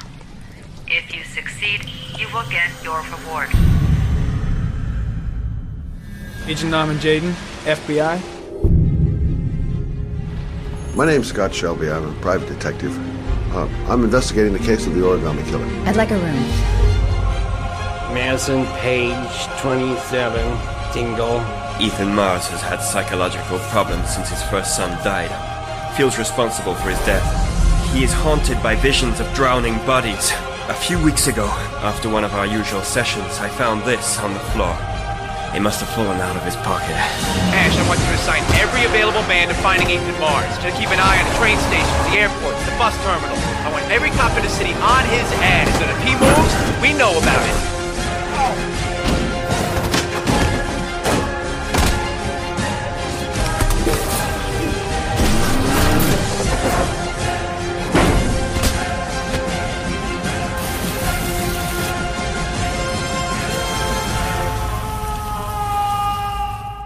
Nicht ähm, so nicht so enorm, wobei man sagen muss. Meine, das ist auch schon ein dummer Spruch, ne? Ich muss aber auch sagen, dass ich den gesagt habe und Mark Quammisch danach gesagt, oh geil, dann nehmen wir direkt, ja. Natürlich. Und ich ihm aber auch danach nochmal gesagt, ey, naja, aber jetzt mal ernsthaft, ich, ich habe das Spiel, das ist schon ein ziemlicher Angeberspruch sozusagen oder oder ich bin mir nicht sicher, ob das wirklich stimmt. Na egal, aber es klingt gut. Also ich war mir schon damals nicht sicher, ob das wirklich so war das Problem damals auch, das muss man zu, zu eurer Entschuldigung dann noch sagen, ihr habt natürlich sehr viele Eindrücke immer wiedergegeben. Bei solchen Gamescom-Shows sind dann maximal, ich will sagen, fünf Prozent von euren das Sachen ist, in der Sendung gelandet. Du sagst eine halbe Stunde und davon kommen dann drei Sätze rein. Weil wir da, okay, da bist du mit dem Duktus ein bisschen runtergegangen mit der Stimme. Hier können wir einen Cut machen. Ja. Das bleibt drin. Genau. Ne? Äh, aber es war auch eben so ein prägnanter Satz. Ich kann mich auch noch vage erinnern, dass er in, im damaligen Game One Forum nochmal dann diskutiert wurde von wegen.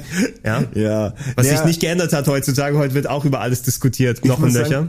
Es, es macht aber Spaß, so eine Ansage zu treffen. Einfach nur die Eier zu haben, zu sagen, ja, das wird, das ist super wichtig. Äh, ich habe aber auch gemerkt, dass man damit halt oft äh, einfach ins Leere schießt. Mhm. Äh, weil mhm. so eine, so eine Messedemo ist natürlich geil und lässt einen auch hypen und es war auch ein großer Hype um das Spiel. Mhm. Ähm, aber das ist wie ein, wie ein Leckerbissen, der dann aber auf ein riesiges, langes Brot gestreckt mhm. einfach zu viel vom selben ist. Ne? Aber ich finde trotzdem, dass David Cage, was seine Spiele angeht, ähm, war das eigentlich das Wichtigste. Ja. Also es, Ey, war, ich, es war, es ist so das Zentrum. Äh, davor war es nicht so gut, danach war es nicht mehr so gut. Heavy Rain war ist bisher sein bestes Spiel. Ist auch trotz aller Unzulänglichkeiten, über die wir noch gleich sprechen werden, Und? ist mein mein ja. favorisiertes Spiel von David Cage. Nur mal so, ja. fünf Jahre zurück kam Fahrenheit. Fünf Jahre, ne, scheiße, es passt nicht. Acht Jahre später kam Detroit. Also, was ich damit sagen will, ist, für mhm. David Cage waren diese zehn Jahre auf jeden Fall wichtig. Und, und das waren auf jeden Fall die wichtigsten ähm, zehn Jahre. Er hatte auf jeden Fall mit Detroit angefangen, ja? noch vor einigen Jahren, damit es dann gemacht werden kann. Also ja. das ist innerhalb deiner fünf Jahre drin. Sich selbst befruchten natürlich, aber ich möchte auch sagen, dass gerade ich finde, ich glaube, Heavy Rain ist zumindest ein wichtigerer Einfluss auf viel dieser narrativen erzählten Games mehr gewesen, als es noch Fahrenheit vorher war, weil es einfach ein, ein polierteres Erlebnis ist und vor allem diese fünf Jahre Abstand von 2005 auf 2010, wo Heavy Rain rausgekommen ist, alleine der visuelle Sprung, ne, was ja. die PS3 zum Leisten entstanden war. Es gab ja zu Beginn, bevor es rausgekommen ist, diese Tech-Demo, ne, wo du die Frau hattest, die ganz emotional hier ähm, im, das war nicht der Beichtstuhl, das war irgendwie so dieses Polizeiverhör oder so, wo sie dann gesagt hat, hey, mein Kind und dies und ja, alles. Beides. Es war äh, ein Polizei Polizeiverhör, was dann, oder war es? Nee, es war kein Verhör. Ne? Weiß, aber wir, wir, haben, wir haben die Frau vor, wir haben diese digitale Träne, die da runterrollt im Kopf. Ne? Ähm, Moment, nur dass, wir, also ich meine jetzt gerade den, wo die Frau Schauspieler in der Küche. Go ahead, take a seat. Can you give me your name and your age, please? My name is Mary Smith. I'm 24. Have you ever taken any acting lessons, Mary? Not really. I couldn't afford it, but I watch a lot of films and I learn so much by watching them. Have you shot anything recently? I've had a few bit parts, little things here and there, nothing very serious for the moment. I'm always too tall, too short, wrong hair. There's always something wrong with me. okay, have you learned your lines? Yes. Let's get started. Market, please. Casting Heavy Rain, actress Mary Smith, take one. And action. Ja, man muss wirklich mal die Engine auch loben und was David Cage da rausgeholt hat aus der, also es sind immer die schöneren Spiele auf jeden mhm. Fall, die er, die er produziert. Klar, es sind halt oft auch Spiele, wo man viel faken kann, so dass es eben cool wirkt und mhm. dass man, dass man Leistung übrig hat für Tränen auf hochtexturierten Gesichtern ja. und so. Das ist auch alles cool und dass die Animationen stimmen. Dass er, er, ich glaube, das meiste Geld geht wirklich in in das Acting, in mhm. die Leute, die mhm. das Motion Tracking machen von allem, die die einfach die Welt bauen und die Story äh, zusammenflicken, weil das einfach optisch auch mega aufwendig alles ist. Ich, ich fand die auch schön greifbar, die Welt. Ich muss sagen, dafür, ja. es war ja eine, die jetzt nicht so in, es, es hatte leichte Zukunftselemente drin, ne? wenn du mit dem Detektiv da, also nicht, nicht dem knautschigen Detektiv, sondern dem Polizisten da, der immer auf Speed gewesen ist, unterwegs warst mit seinem Handschuh, der seine virtuellen Sachen so äh, hier ähm, Minority Report mäßig ja. aufgemacht hat. Übrigens finde ich eine relativ realistische Vision, die sie da mhm. zeigen. Also die ist ein bisschen die ist ein bisschen Hightech, aber so kann ich es mir tatsächlich vorstellen, wenn es diese Brille mal gibt und, und diesen Handschuh. Jetzt, ich meine jetzt diese Dinge, mhm. wie dass er in der virtuellen Welt Ja, lebt. genau, das äh, augmentierte sich, Sachen vor dir. Dass er einfach sagt, so genau, ich augmentiere mich jetzt mal mhm. in Wüste, einfach damit ich in Ruhe arbeiten kann und in Wirklichkeit sitze ich in meinem äh, äh, Mal, äh, äh Mulder Keller, ja. äh, Akte X Keller so. Ähm, die Wahrheit ist irgendwo da draußen. Ich ja, geh mal er, kurz hin virtuell. Ich finde, er hat mich schon sehr an Fox Mulder. Er hatte was von Fox Mulder, ja. Ja, mit Ab, weniger Bumsen, ja. aber. Ach nee, das war die andere Serie. Das war die andere Serie. Das war die andere Serie. Wo er äh, mit den Aliens schläft. Äh, was ich immer bei solchen Sachen ganz gut finde, ist, äh, also solche Murder-Mysteries funktionieren eigentlich immer für mich. Ne? Und wenn du da noch so ein übernatürliches, leichtes Element dazu packst, wir haben ja viel, was von Fahrenheit gelernt wurde, in einigen der Charaktere bei Heavy Rain gesehen. Wir hatten da jetzt vier spielbare Charaktere. Ne? Wir hatten den Vater, wir haben den knautschigen Detektiv, wir haben die äh, Reporterin, glaube ich, war sie. Ne? War sie Reporterin? Ja, ich, ich war, ich glaube zumindest glaub ich, äh, Reporterin oder äh, zumindest äh, Berichterstattung hat sie gemacht und wir haben den koksenden Polizisten äh, oder seine Cyberdrogen, die er genommen hat. Ähm, also mehr verschiedene Rollen, als wie wir sie bei Fahrenheit machen, aber im Grunde ist es doch die ähnliche Struktur. Du hast eben diesen Origami-Killer, der unterwegs ist, von dem wir die Identität nicht kennen, aber dadurch, dass auch die Charaktere sie selbst nicht kennen und teilweise selbst nicht wissen, ob sie es sind oder nicht. Na, das war gerade beim Vater ja so die spannende Sache. Okay, ich verfolge seine Sachen, aber der hat immer Blackouts und auf einmal taucht er bei anderen Sachen aus, ist sich auch nicht selbst sicher, ob er da ist, wo ist sein Sohn äh, gelandet. Sean, Sean, Press X to Sean, wo bist du denn? Press X to Sean, ja. Ähm, das Spiel hat mich richtig gepackt über ja, eine lange Mann, Zeit, muss ich sagen. Also richtig mitgenommen und diese Sachen, die du auch bei Fahrenheit erwähnt ja. hast, von wegen, du machst was als der Charakter, findest es aber als Polizist und musst dann schauen, gucke ich da mal weg, lasse ich ihn den kommen, drücke ich nicht so schnell die X-Taste, hat umso mehr gegriffen da ich finde es ähm, ist wirklich so eine Tour de Force emotional. Es mhm. nimmt einen echt mit, es funktioniert, es, es liefert einfach ab und man, also wer nicht komplett empathielos ist, mhm. äh, kann einfach da mitfühlen, wie er äh, also der Anfang allein, also sein Anfang mhm. mit, ich will jetzt, dürfen wir eigentlich, wollen, sollen wir spoilern? Ich will eigentlich ungern jetzt irgendwie so viel ich, vorwegnehmen,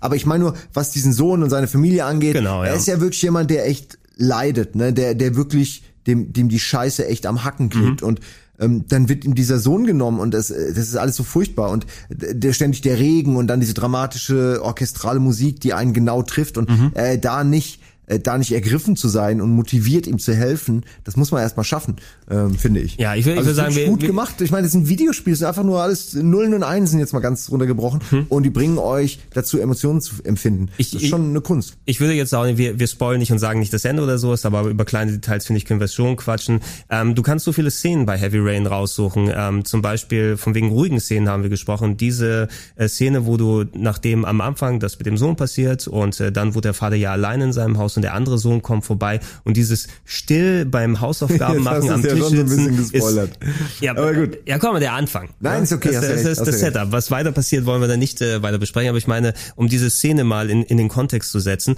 da ist eine Videogame-Szene, wie du erwähnt hast, Nullen und Einsen und du siehst einen Vater, der seinem Sohn beim Hausaufgaben machen zuguckt für ein paar Minuten. Ja. Und das war intensiver als viele Ego-Shooter, die ich gespielt habe. Ja. ja, das ist, das ist wahr es sind die kleinen Geschichten. Da sind wir wieder. Es ist nicht der Helikopter, der Sprung auf den Helikopter so, sondern es ist halt einfach seinem Sohn beim Hausaufgaben machen zu selbst nicht zu raffen, ne? Ich habe keine Ahnung. Bin froh, dass ich sie nicht machen muss. Und dann mit ihm ein bisschen im Garten zu spielen mhm.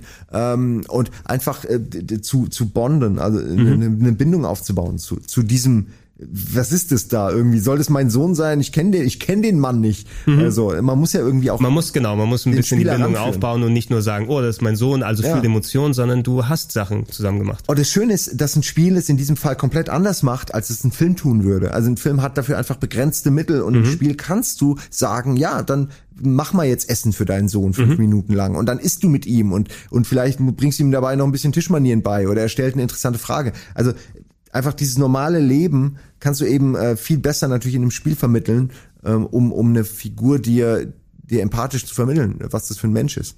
Ja, alle Interaktionen. Natürlich im Speziellen zwischen dem Vater mit den Kindern und weil er so ein bisschen der Hauptcharakter ist, wobei eigentlich alle einen ziemlich großen Anteil haben. Er ist eben so der Ankerpunkt, wo man gerne wieder darauf zurückkommt. Ja, man spielt ja alle relevanten Figuren. Ja. Muss man dazu auch wieder äh, sagen. Wie, wie hast du es denn gespielt von da aus? Weil eine der großen Sachen, und ich finde das, was auch späteren Spielen so zum Teil abgegangen ist, ist das, was bei Beyond zumindest für mich nicht so gut funktioniert hat. Diese Konsequenz, dass du die Möglichkeit hast, dass Charaktere auch sterben und dann sie einfach raus sind aus dem Story Storytelling. Äh, bist du da, wenn sowas passiert ist, zurückgegangen, hast das Kapitel neu angefangen oder hast du gesagt, ich bleibe konsequent auf meinem Weg bis zum Ende? Es ist nämlich verlockend, da wieder mal was neu zu laden. Es ist verlockend und ich selbst weiß noch, da ich damals den Test gemacht habe, wollte ich äh, auf jeden Fall vermeiden, mhm ähm, dass mir komplette Stränge fehlen oder so. Also mhm. das, das wäre dann einfach für den Test scheiße gewesen. Ich habe es am, äh, deswegen am Anfang beim ersten Mal, wenn ich mal gestorben bin, tatsächlich äh, neu geladen und anders gemacht.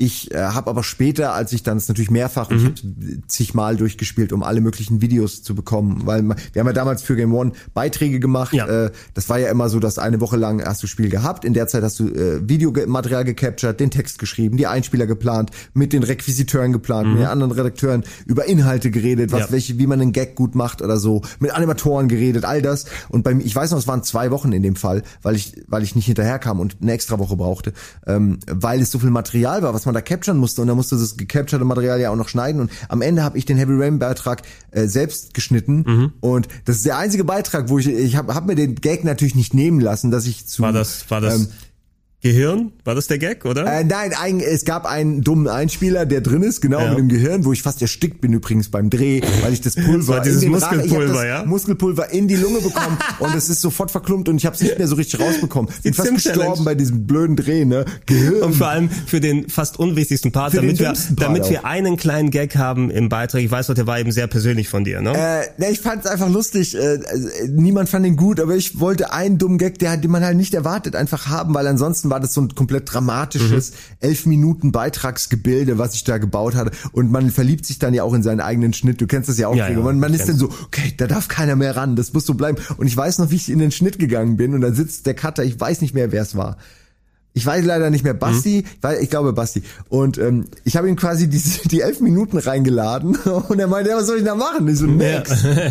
Klingt Kauf nach dir Basti. was zu essen, Bitch. Klingt nach äh, Basti. Und dem Bier, ja. Und er fand das halt geil. Aber er fand es auch doof, dass ich ihm nicht vorher gesagt habe, weil dann wäre er nicht gekommen. Aber ich habe es mir nicht nehmen lassen, diesen Gag zu machen, ihm das so mhm. komplett fertig anzuliefern. Hat am Ende hat er ein bisschen den Ton noch bearbeitet. Mhm. Stimmt. Und mhm. hat diesen Einspieler reingeschnitten. Ja. Ähm, man, man sollte am besten das so abgeben, wenn ihr noch mal eine eigene TV-Sendung macht, weil dann können die nachher nicht mal so an eurem Schnitt verändern. So wie genau, also Entschuldigung, jetzt habe ich kurz ausgerufen, aber das, das war wirklich äh, der für mich äh, emotionalste, intensivste Schnitt nach Witcher vielleicht mhm. für diese für die Witcher-Sondersendung, äh, weil äh, ich so viel Zeit damit verbracht habe und dann teilweise kamen mir echt die Tränen, teilweise wenn man das so oft sieht, das Material, wenn so die Musik ansteigt und und man sieht ihn wieder weinen und es geht um diesen Jungen und als ich das so geschnitten habe, kam mir dann ich habe nicht geweint, aber es war schon manchmal so kurz davor, weil die schaffen es schon ähm, einen zu rütteln. So, so, Entschuldigung für diese Exkursion, ja, aber ist ja für euch auch mal interessant. Es, genau, wir, ähm, ich glaube, da, da, wir rufen ja wieder Erinnerungen ab und es ist ja auch für uns äh, das ja. Drumherum, was, ah, was ist, da ist. Das ist auf jeden Fall, ich weiß, da habe ich nur, habe ich nur zu Hause nichts anderes gemacht als dieses Spiel spielen, schneiden, äh, und nochmal Spiel spielen. Dann habe ich teilweise es nochmal gespielt, nur um Geräusche aufzunehmen. Da habe ich nur Regenprasseln aufgenommen und so, weil das teilweise auch so geile Soundeffekte hatte. Mhm. Gerade dieses Regenprasseln, was ja sehr häufig vorkommt. Das ja, klingt so in, toll. Inszenatorisch, soundtechnisch, ja. Soundkulisse, Sprachausgabe ist eigentlich, man kann sich wirklich über nichts beschweren bei Null. Heavy Rain. Und Grafik und Sound 10 von 10. Genau, selbst wenn, es, es gibt's ja mittlerweile auf der PS4 als Remaster in Anführungsstrichen, wobei es ist einfach die PS3-Version und die sieht mit höherer Auflösung mindestens genauso gut aus. Also da braucht man sich echt nicht beschweren. Ich habe persönlich an Heavy Rain nur eine Sache zu mäkeln gehabt. Das ist eben ein bisschen auch das Problem, was er bei Fahrenheit gehabt hat. Ähm, er hat ein richtig cooles Setup und auch diese Geschichte um den Origami-Killer, wie da verfolgt wird, ohne die Auflösung jetzt so konkret zu nennen. Er hat sich da schon einige ja, Extrawürste genommen, ne? was so nicht unbedingt der Logik und der, der konsequenten Narrative irgendwie so ist, um, um quasi zu seinem Ziel dahin zu kommen. Aber er hat sich runtergedreht, wenn man jetzt Fahrenheit anguckt. Er hat sich runtergedreht, Deutlich. genau, aber er hat Die sich Nachbarn haben geklingelt, haben gesagt, wir rufen gleich die Polizei, wenn ja, ja. sie nicht runtergehen. La laufen nicht so lange an den Wänden, ja? Wir rufen die gleich. Wirklich? Die Nachbarn von wir oben waren haben schon dreimal hier. Weil er an der Decke läuft. Ja. nee, er hat auf jeden Fall wesentlich runtergefahren und das wusste ich auch zu schätzen, aber so ein kleiner, leichter Fadebeigeschmack beigeblieben, weil ähm, der wollte so, hier, wie, wie nennt man das? You wanted to have your cake and eat it too. Ne? Der mm. wollte alle möglichen ja. Sachen verbauen und hat sich dementsprechend ein bisschen bei der Logik dann hat es ein bisschen schleifen lassen. Ähm, letzten Endes, es funktioniert aber so und es hat auch, es bleibt spannend bis zum Ende und äh, es sind ganz krasse Szenen mit dabei, die eine, allein ich sag nur Finger, jetzt einmal, was auch ein, ein äh, krasser Part drin gewesen ist. Ja, gerade, also ja, einfach äh, allein, das ist ja so interessant, man, äh, nee, wir, wir spoilern da nicht, mhm. aber man, man hat dann ja auch diese diese Bandbreite an ja. Auswahlen. Was das machst du, was machst du nicht? unnötig. Und äh, teilweise auch äh, fühlte ich mich an Saw oder an mhm. äh, an ähnliche, an Genrefilme einfach. Hatte, hatte vieles, hatte vieles hat was ganz davon. viele Filme, auch wieder wie Fahrenheit, ganz viele Filme ineinander verwurstet, aber ich finde, es ist wie so eine die Symphonie der einzelnen Instrumente oder oder Quellen in dem Fall der Genres, wo er sich bedient,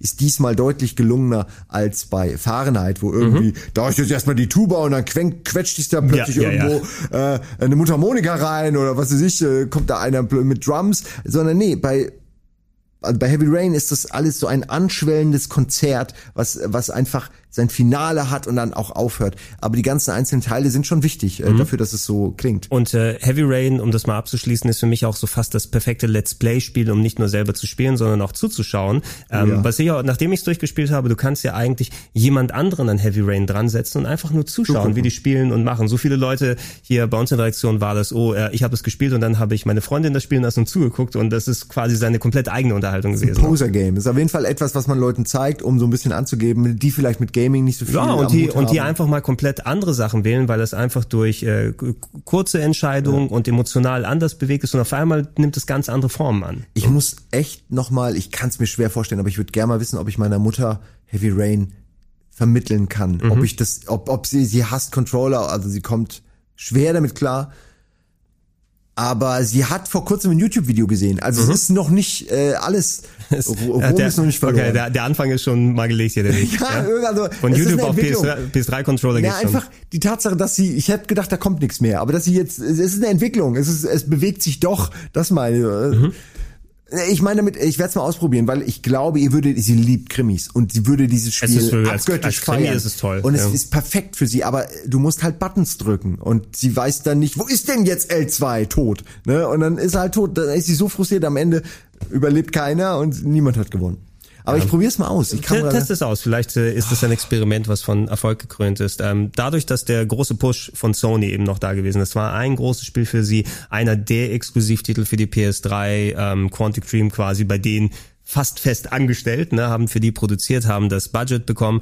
Ähm, das Spiel war auch ein großer Verkaufserfolg. 5,3 Millionen Exemplare alleine auf der Hammer. PS3. Vergleich das mal mit den 600.000 für äh, Nomad Soul, ne? Da Genau, sich ja, gut ist, weiterentwickelt. das ist schon ein ziemlich ziemlich großer Sprung, ja. Und es hat auch äh, Awards bekommen bei den ähm, British Academy Games Awards, bei den siebten, die damals stattgefunden sind. es hat auch Awards verdient, auf jeden Fall. Mhm. Einige. Ähm, womit sie später gefolgt sind, merkwürdigerweise, sie haben ja knapp ein Jahr später, nach- nach- nachdem es rausgekommen ist, ähm, Quantic Dream macht gerne Tech-Demos. Ne?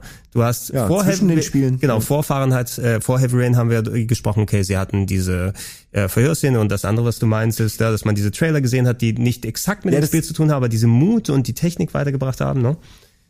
Ja, Ja, wer- ich, ich wollte jetzt wieder, ich habe äh, direkt die visuell diese diese Acting-Szene äh, vor Augen, wie sie in der Küche ist und draußen ist das Gewitter und sie hat diese Waffe und sie bedroht den den den Zuseher äh, wahrscheinlich, weil das der Mann ist, der betrogen hat oder so und und dann und dann und dann ist so Scene und plötzlich Genau. äh, äh, ist sie ist sie in diesem Casting und so ja na wie war ich und so und alle und äh, die die Leute im Hintergrund reden so darüber ja sie war ganz okay aber so Ja, genau, ein bisschen besser, ja. und sie haben sie auch am Ende nicht genommen, ne, glaube ich. ja, ja, ja, irgendwie sowas war das. Sie, sie kommt auf jeden Fall nicht äh, in dem Spiel vor.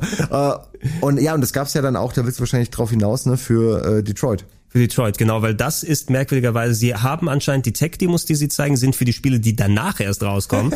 weil ähm, hier steht. David Cage. Ey, hier, hier steht dann im, im Jahr nach ähm, hier d- dem, dem Erscheinen von ähm, Heavy Rain, also so 2011, 2012 gab es schon die Tech-Demo zu Kara, also das, was wir später als als Detroit Become Human gesehen haben, diese und ich fand wirklich, das war mitunter das Beste, was ich an Tech-Demos gesehen Ja. habe. Nicht nur von der Idee her, du hattest die Cyberpunk wie ein künstlicher Mensch gebaut wird, aber während seiner Erbauung dann auf einmal Gefühle bekommt und es in Terror umschlägt und alles ähm, und am Ende ins Fließband sozusagen und so weiter kommt. Diese sieben, acht Minuten Sequenz emotional dargestellt, visuell wirklich auf den Punkt getroffen, Mimik, Gestik und ich war platt, als ich die damals gesehen habe. Ja, ging, ging mir genauso. Das, äh, man hat sich in dem Moment schon äh, zu der Zeit schon drauf gefreut auf die nächste Tech-Demo, weil es schon so ein bisschen etabliert war scheinbar. Und ähm, man dachte, ich dachte in dem Moment noch, dass das nächste Spiel. Es kam dann noch Ja. ein Zwischenspiel, möchte ich es mal nennen, oder so ein bisschen. Ja, das war, da hat sich David Cage, äh, finde ich, bisschen selbst gefeiert und einfach mal seine Hollywood Buddies angerufen, um mit denen noch mal ein Spiel zu Er hat so machen. das, das Kojima-Ding gemacht, ne? Er ist Ja. erfolgreich genug und jetzt holt er, jetzt kann ich Kiefer Sutherland haben, verpisst euch alle. Ja, genau. Und dann äh, gleichzeitig aber auch noch versucht, so auf dem Tablet irgendwie äh, Casual Gamer zu Ah, catchen. ja, stimmt, An sich stimmt. alles irgendwie auf dem Papier eine coole Nummer, aber für mich null funktioniert. Äh, und ich habe immer gedacht, ah, ich will nicht diese Geister-Scheiße, ich will diese Cyberpunk-Nummer sehen, wo die Olle zusammengebaut wird. Ja, das war ein bisschen schade. Ich dachte erst, okay, ähm, das Spiel, von dem du sprichst, war dann, ähm, ja, Hab glaub, ich noch? Nö, ist halt.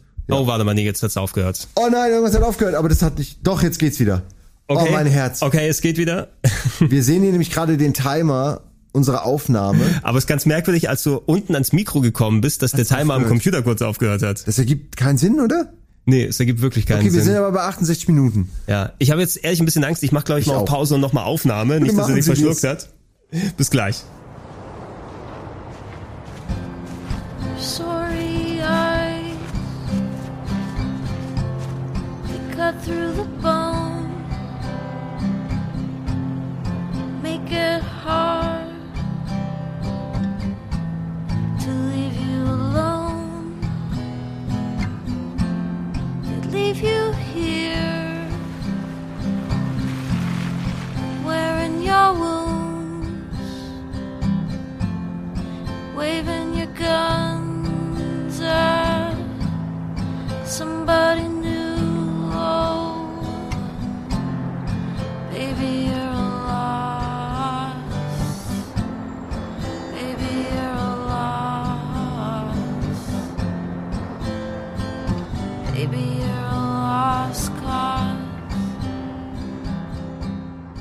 Also, da sind wir wieder. Wir haben die Aufzeichnung wieder starten können. Äh, Ich habe reingehört vorhin, er hat doch alles gut aufgenommen. Ich glaube, nur der Counter hat gehakt. Es gab einen kurzen, kurzen Moment, wo unser Herz stillstand. aber Ja, so- wir haben nur ein Herz, Gregor und ich zusammen. Wir teilen uns eins. Das ist eine Genau, biologische das- Sache. Macht da bitte keine Witze drüber. Das war unser Geheimnis damals, deshalb sitzen wir immer nah beieinander, wenn es vor der so Kamera nah, ist. Ja. so, ein, so, so ein Kabel zwischen uns. Das ist kein Mikrofonkabel, das ist das Herzkabel. Also zwischen. Ja. Gut. Gut, gehen wir wieder zurück auf Quatsch, ey. Auf große Emotionen. Ähm, du hast es erwähnt, wir hatten diese wunderbare Tech-Demo mit Kara gesehen, ähm, im Jahr 2012 schon so lange her gewesen. Aber merkwürdigerweise das nächste Spiel, was angekündigt wurde, hatte nichts mit Cyberpunk, hatte nichts mit künstlichen Menschen zu tun, sondern war Beyond Two Souls, äh, ein Spiel, was mit richtig Hollywood dann an den Start gegangen ist. Oh ja. Wir hatten nicht nur Ellen Page in der Hauptrolle, die anscheinend kurz mal Pause gemacht hat von The Last of Us, um da in einem anderen Spiel aufzutauchen. Also nicht nur komplett äh, gemotion catch-up, sondern auch die, die Performance, Voice Acting, als ob sie quasi eine richtige Rolle gespielt hätte und Willem Dafoe auch noch dabei gewesen. Ja, ich glaube, er war mit der markanteste. Alan Page, na gut, kennt man mittlerweile auch. Ja. Damals äh, vor allem bekannt, glaube ich, durch durch äh, das letzte, was sie da gemacht hatte dann, also Last of Us. Achso, la, nee, Last One, das war sie ja gar nicht, ne? Ach, das, äh, da bin Ja. ich selbst. Ich hab- einer ich hab- ich hab nur- ich hab nur den Gag nee, hier aber ich dachte reingemacht. wirklich auch, ich dachte bis heute, das ist Alan Page gewesen. Das Das, Ding war nicht, Last of Us ist nicht Alan Page. Last of Us ist nicht Ellen Page. Er- Soll, soll ich für dich nochmal? dann? Also, ähm, Aber die Ash- sieht doch Ashley- genauso aus. Ashley Johnson will ich jetzt sagen. Das war nämlich die Sache, Last of Us wurde ja auch um den Dreh dann entwickelt und gemacht. Alter, ich hab und die, so, ich habe so, ich dachte, du meinst es ernst. Ich war, für mich war klar, ich ja, hab's, das war ich ja auch hab's zu trocken erzählt wahrscheinlich. Nein, äh, die Sache war damals, es wurde ja quasi auch um den Dreh entwickelt und man müsste sagen eigentlich, das sind zwei Sony-Studios, dann mit Quantic Dream und mit Naughty Dog oder zumindest welche, die da nah bei Sony arbeiten, dass jemand mal gesagt hätte, äh, du, die bei Naughty Dog, ihr macht ein Spiel, ein Charakter, der sieht fast aus wie Alan Page, aber wir machen gerade ein Spiel mit Alan Page, das ist vielleicht ein bisschen zu nah dran. Es soll anscheinend wirklich Zufall gewesen sein, laut Naughty Dog, dass der Charakter von Ellie wie Alan Page ausgesehen hat. Ellie? Ellen? Ja. Ähm, vielleicht war es auch was Unterbewusstes. Ne? Sie haben sich davon inspirieren lassen und gesagt, ja, lass die mal ein bisschen so ausschauen. Ähm, und äh, dann war aber eben draußen, okay, David Cage macht ein Spiel mit der richtigen Ellen Page und wir wollen keine Verwechslungsgefahr. Das Charaktermodell von Ellie aus Last of Us wurde verändert in der Zwischenzeit. Ah. Ne? Interessant, dass du Charaktermodell sagst, weil das erste, was, was in meinem Kopf war, Gregor. Sind wir uns da, wahrscheinlich, weil wir, sind uns ein Herz, teilen wir uns nicht nur ein Herz, sondern auch ein Hirn. Auch eine Hose. Und eine, offensichtlich auch eine Hose. Natürlich denken wir beide an die Duschszene. Natürlich die Duschszene, die mit einer authentisch animierten Fufa ausgestattet. Fufa. um das mal. Fufa. Das ist ein gutes Wort. Ich will die Fachbegriffe hier nicht benutzen. Ja, aber Fufa ist eigentlich super. Es sollte aufgenommen werden in den Fachbegriff Termin, Terminus. Ja, es sind einfach ir- irgendwelche random ähm, Silben, die man dazu Äh, tut. Du, ja, weißt, aber du weißt aber, was gemeint Es ist. ist dann. alles. Die Fufa, die Bibis, es ist, äh, Die, nee, die Fufa die und die, Gazon, die, Tonks. die Fufa und die Tetas. Die Tetras. Ey, äh, wir sind hier kindisch, aber es äh, war, wir haben nicht so oft nackte Menschen in Videospielen. Nee, vor Ähm, allem nicht offiziell eingebaute nackte Menschen in Videospielen. Es ist halt auch wirklich ein bisschen strange, wenn man überlegt. War, war sie nicht eigentlich noch zu jung? Aber ich meine, es ist ja gleichzeitig eine Videospielfigur, also ist es eigentlich auch egal. also es, es, ist eine, rechtlich es ist eine sehr, sehr merkwürdig. Situation. Sie wurde, sie wurde ja, der ganze Körper wurde ja gescannt. Ich glaube jetzt nicht, dass sie überall Nein, diese grünen Punkte da gemacht haben, um das, genau auch nicht, aber man hat sie natürlich sie hat ungefähr die Statur, also ungefähr wird sie schon auch so aussehen, wenn Ja. sie nackt ist, ohne dass ich das jetzt bestätigen könnte. Und innerhalb des Spieles, wir gehen ja gleich nochmal ein bisschen auf die Story ein, aber es ist ja keine durchgehende Narrative, wo du sagst, es fängt dann da an und wir haben jetzt drei Wochen im Leben von Person X, sondern wir begleiten den Charakter von Ellen Page im Spiel über ihr ganzes Leben lang quasi, von kleinem Kind bis hin zur Erwachsenen, die auf äh, Spezialaufträge geht im, im Namen der Regierung und durch U-Boote sich dann arbeitet und alle anderen abstrusen Dinge, die passiert. Ähm, aber es gibt äh, die Duschszene, die du erwähnt hast, die eigentlich, glaube ich, auch innerhalb der Story natürlich dann Relevanz hat und auch emotional ist äh, und so weiter. Aber im eigentlichen Spiel werden ja keine nackten Tatsachen gezeigt, sondern man Äh, sieht das nein. Charaktermodell Genau. weiter oben, die Kamera bleibt da. Natürlich, die PlayStation 3 ist mittlerweile gehackt. Äh, ne? das, das ist eigentlich das, was, äh, was danach interessant wurde, dass man eben äh, ja, also gesehen hat, dass sie komplett nachgemodelt wurde. Also nicht nachgemodelt, sondern dass sie halt komplett nackt war, aber äh, man man sie als äh, Charakter auch sehen konnte, wenn man die Kamera ein bisschen Ja, ansch anscheinend ähm, es ist ja ein bisschen was anderes als diese ganzen nackte Mods für die Lara Croft Spiele. Genau, wo was ja? drauf gepackt wo, wird. Genau, wo die Leute sich selber hingesetzt haben Ja. und jetzt machen wir da eine Textur hin und die gab's vorher nicht und dann aha, lad dir diesen Nacktpatch für Tomb Raider runter und dann spielst du das am PC, sondern die Figur von Ellen Page, so wie es auf den Discs draufgepresst war, war eine komplett nackte mit allen Geschlechtsmerkmalen dargestellte Figur, die aber im Spiel nicht zu sehen war, aber trotzdem vorhanden war da. Ähm, ich glaube, was die Entwickler gesagt haben, war die Sache, dass sie ähm, den Kopf auf so ein Standardmodell draufgepackt haben. Einfach, ähm, das ist nicht nach ihr modelliert, Ach so, sondern aber- einfach ein aber anderes Körpermodell, was sie gemacht haben, wobei man da auch sagen Moment, muss, aber wieso ihr ihr Körper, ich dachte, also sie haben Ellen Pages Kopf generell Genau, einfach nicht genau, für die Szene, sondern auf einen ganz anderen Ich weiß Körper nicht, ob es generell ist, aber wahrscheinlich haben sie, je nachdem, welche Modelle sie darstellen wollen, sie haben nicht exakt die Zentimetermaße genommen, sondern einfach ihr Standardmodell. Wobei man dann auch sagen muss, warum war es da wichtig, ähm, Geschlechtsmerkmale komplett auszumodellieren und zu texturieren? Weil sie es können. Und Weil können. Entwickler auch nur Menschen sind und Grafiker auch nur. Ich kann mich noch erinnern, damals bei war es, es war nicht Final, doch, es war Final Fantasy The Movie.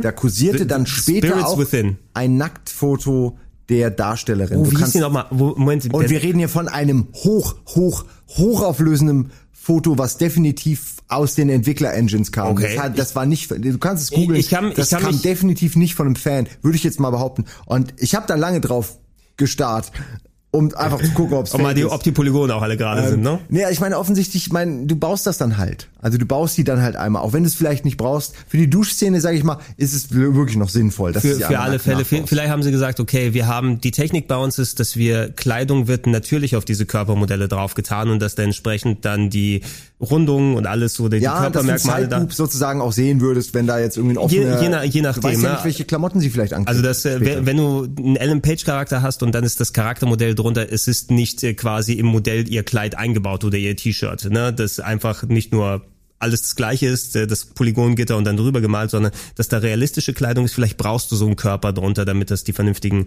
Faltenwürfe oder sowas ja. macht. Le Äh, letztendlich hat der Körper an sich, ja, wir haben ja schon auch zusammen ge ge gequatscht hier mit äh, Ellen Page, in dem Sinne nichts zu tun. Nö. Die wirklich wurde nicht. jetzt nicht, die haben nicht Nacktfotos für die gemacht und als Grundlage genommen. Aber es war halt natürlich damals, wir hatten ja nichts. Eben für Äh, das. Und so du, du hast auch gesagt, her, ne? Ellen, Äh, Page, man nimmt sowas trotzdem Ich weiß mal gar nicht, ich muss mal gucken, wie alt sie war. War sie damals als Schauspielerin schon volljährig? Weil sie war ja Das die, ist das, was ich meine. Genau, sie war ja komisch Kinderschauspielerin alles. lange Jahre lang da und man ver man verband sie auf jeden Fall im Kopf eher mit einer mit einer jüngeren Darstellerin. Ja, genau. Und dann war das irgendwie awkward, äh, sie unter der Dusche plötzlich zu sehen.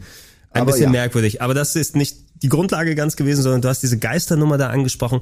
Ein bisschen ungewöhnlich. Du hast ja nicht Ellen Page per se gespielt, sondern mich hat's ein wenig erinnert an diese ähm, so ich habe jetzt keinen konkreten Spielenamen im, im Kopf, aber es gab ja öfters mal dieses Konzept, dass du nicht den Spielecharakter selber steuerst, sondern du bist so eine unsichtbare Kraft und löst dann irgendwelche Ja. Pfade aus, Steuerung, indirekte Steuerung. Ja, meist war es, was, was weiß ich, so ein Sidescroller und das ist eine Figur, die läuft von links nach rechts, aber du musst dann die Zugbrücke hochziehen durch deine Interaktivität. Ja, ja. Und so hat sich das angefühlt. Ne? Man ist diese unsichtbare Kraft, dieser Geist, der mit Ellen Page zusammenhängt, die anscheinend äh, ja Psychic ist, ja, dafür auch in die Nervenheilanstalt kommt oder zumindest dann von der Regierung als Geisterassistentin äh, Assistentin ausgebildet wird und dann auf Spezialaufträge im Nahen Osten geht. Ich muss sagen, ehrlich, soweit habe ich es nicht gespielt. Ja? Hast du es nicht? Habe ich nicht. Sollte ich das? Ah, schwierig. Ich schwierig. fand's wirklich nicht geil. Also ich habe ich hab damals einen Beitrag für Game One gemacht, Ja. ne? deshalb ähm, ein bisschen nicht ganz so die intensive Phase, die du mit Heavy Rain gemacht hast, aber ich hatte es ein paar Tage vorher ähm, oder zumindest ein, zwei Wochen vorher, glaube ich sogar, bevor es rausgekommen ist und bei sowas, ey, hab voll Bock drauf, ich habe Heavy Rain sehr gemocht, trotz der kleinen Unzulänglichkeiten, also werde ich mich jetzt reinsetzen und das wegholzen. Habe ich auch gemacht, ich glaube, ich habe zwei, drei Tage gebraucht, bis ich es durch hatte mit seinen 10, 12 Stunden und ähm, bin danach so eher mittel übrig geblieben. Mir hat Spaß gemacht insgesamt. Mir war das Storytelling ein klein wenig zu fragmentiert. Ne? Du hast eben diese getrennten Kapitel gehabt. Mal siehst du Ellen Page jung, ist natürlich ein, ein Stilmittel, was man machen kann. Mal ist sie dann ein bisschen älter, dann siehst du sie in einer anderen Phase, wo die Story immer zu verschiedenen Parts hin und her springt. Aber so konnte für mich nicht irgendwie so eine so eine gerade Narrative eingebaut werden, sondern es war mir einfach zu versetzt, verteilt. Und ähm, ein großes Element, was weggefallen ist, das Gameplay-Ding war in Ordnung mit dem Geist, da konnte man einiges beeinflussen und es hat dieses Übernatürliche nochmal reingebracht ähm, äh, und, und hat für mich auch ordentlich funktioniert. Nur äh, du konntest nicht sterben mit deinem Page, ne? weil du diese verteilte Narrative hattest. Du siehst dich schon als alte Person, also kann sie im nächsten Kapitel nicht tot sein, weil da die Geschichte nicht weitergeht und es basiert nur auf dem auf der Ellen Page Storyline. Das heißt also, du machst immer, es hat fast schon was eher BioWare-eskes gehabt, das Spiel. Ne? Du hast, du beeinflusst Sachen, die unmittelbar sind, wie du mit den Personen redest, was kurz in diesem Kapitel passiert, aber für das Große und Ganze hat das keinerlei Einfluss am Ende. Ne? Und ich hatte das Gefühl, ich werde da so auf diesen Storystrang geführt und ja, das Maximum, was ich an Entscheidungen machen kann, ist, ob ein Charakter in der nächsten Szene eine Augenklappe hat oder nicht oder solche Kleinigkeiten, die dazukommen. Ja, also Makulatur, die interessiert mich dann auch nach den ersten zwei, also so Gimmick, das hat Ja. Gimmick-Faktor. Nach ein, zwei Malen interessiert mich das dann auch nicht mehr, ob der jetzt einen Hut auf hat oder eine Hakenhand oder so. Ja, und genau. Und, und ähm, am Ende, ohne zu verraten, was genau dann da eben passiert, da musste ich schon ein bisschen äh, so, so grummeln, denn das komplette Spiel mit der Entscheidungsfreiheit, das mit den Wegen, wie du sie lenkst, es gibt eine binäre Entscheidung am Ende. So ein, Aha. ein Ja oder Ja, Nein, nein, ein Hier oder- oder da. Ne? Ja. Und das bestimmt, was für ein Ende du schaust. Und das davor hat keinerlei Relevanz gehabt. Ja, also, das- du kommst ja, immer zu diesem Punkt und dann musst du diese Entscheidung dann nochmal treffen. Und das finde ich irgendwie klar. Es gibt dir dann nochmal ein bisschen Katharsis, je nachdem, welchen Weg du dann genommen hast, aber es untergräbt das Konzept irgendwie für mich auch.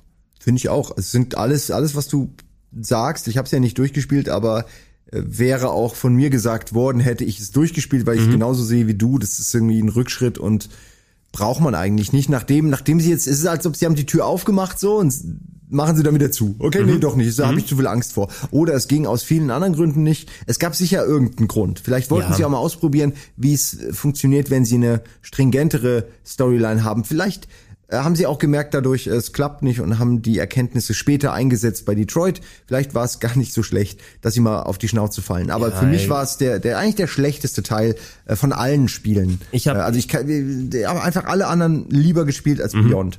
Und ich fand auch, dass die Steuerung vor allem des Geistes unfassbar scheiße. Die Schwierig. ging mir so auf die Eier. Hatte ich, da hatte ich, ich habe Durch welche Sachen kann ich mal durch, durch welche kann ich nicht durch, was kann ich beeinflussen? ich habe Koop mit meiner Freundin gespielt. Ideale Voraussetzung eigentlich, dass man, weil man will's ja, sie mochte Heavy Rain und alles. Und wir haben auch nach einer Stunde, zwei Stunden haben wir wirklich aufgehört und es auch nie wieder angepackt. Einfach weil es nicht gut funktioniert hat. Es ärgert mich eigentlich heute, weil ich hätte es gerne gespielt. Ähm, es war einfach nicht meins. Ja, ey, ich, ich kann es nachvollziehen. Was ich an dem Spiel aber loben muss, das habe ich damals auch im Beitrag dann gesagt, performance-technisch, es war absolut richtig, richtige, in Anführungsstrichen richtige Schauspieler mit Alan Page und Willem Dafoe zu nehmen, weil die wirklich gute Performances geliefert haben und ähm, wenn das Spiel erzählertechnisch an die schauspielerische, schauspielerische Qualität der beiden rangekommen ist, dann hat es mich auch hier und da mal gepackt. Es gibt so ein, zwei Szenen, ja, wahrscheinlich noch ein bisschen mehr, aber ein, zwei, an die ich mich erinnern kann, wo ich dann doch vom Spiel dann doch ganz eingenommen gewesen bin. Da gibt's eine, wo Ellen Page ist irgendwie im Laufe der Story, ist ja auf einmal, wohnt sie auf der Straße und muss gucken, wie sie da so zurechtkommt und dann findet sie eine Gitarre und fängt an Musik zu spielen. Ne? Das ist so eine ganz ruhige Szene, Okay, wo sie ja. da sitzt und kurz auf der Gitarre klimmert, fast schon ein bisschen wie bei Last of Us 2, wo Ich glaube, die habe ich in deinem. Beitrag, hast du die benutzt. Die habe ich noch nochmal, die habe ich glaube ich sogar als Ende vom Beitrag irgendwie genommen, wo ich gesagt habe, hey, dieses Spiel ist nicht so packend wie ähm, Heavy Rain, aber wenn es dich mal hat, dann dann greift es dich auch. Es passiert nur nicht so häufig. Ne? Und äh, ich hätte mich auf ein anderes Spiel gefreut, aber ich ist auch okay, dass ich es durchgespielt habe. Ich bin froh, dass sie ein bisschen den anderen Weg gegangen sind. Wobei, da wären wir schon bei Detroit. Ja, Und das ging schnell. Ich hätte eigentlich gedacht, dass wir viel länger hier sitzen und über Spiele reden von ihm, aber wir haben auch schon vieles ja auch schon mal gesagt Ja. und es ähnelt sich auch äh, jedes Spiel ja Es, es ändert sich einiges, wenn wir nach der eigentlichen Formel gehen, weil nach Beyond Two Souls gab es ja noch eine Tech-Demo und das war, Ja. als äh, die PlayStation 4 angekündigt wurde, The The, Dark Dark, Sorcerer. Let's do it! Okay, silence on the set. We are rolling. Oh, great Astor, enter our dimension and deliver unto me my vengeance. Master of all hells, the portal is open! Ah! Ah. Oh, Jesus. That was my entrance cue, wasn't it? Bloody hell! I don't believe it! What?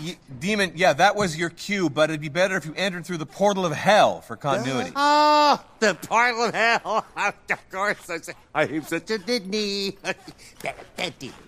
Ähm, Freue ich mich jetzt schon drauf. Und das wenn war es geil, Kommt. Das wird, oder? ja, und das wird Hammer, wenn es als Spiel kommt. Denn ja, mittlerweile wissen wir ja, dass sie ja oft da fünf Jahre später dann mit dem Spiel zur Tech-Demo rauskommen. Mhm, ja, und, ein Fantasy-Setting äh, habe ich äh, nicht erwartet. Da bin ich total gespannt. Nee, und es hatte vor allem auch diesen, der, der Humor, der tatsächlich auch mal so gezündet hat irgendwie, ne? Das war ja, Ja. irgendwie erstmal diese hochdramatische und vor allem ultra geil animierte Zauberer-Szene und da tauchen diese Goblins und so weiter auf. Und äh, wie, wie ist das nochmal mit, der- mit der vierten Wand so gebrochen? War es eine, war es ein Filmdreh oder was ja, ja, irgendwie sowas, oder? Ich glaube, es ist, nee, ist es ein Filmdreh oder?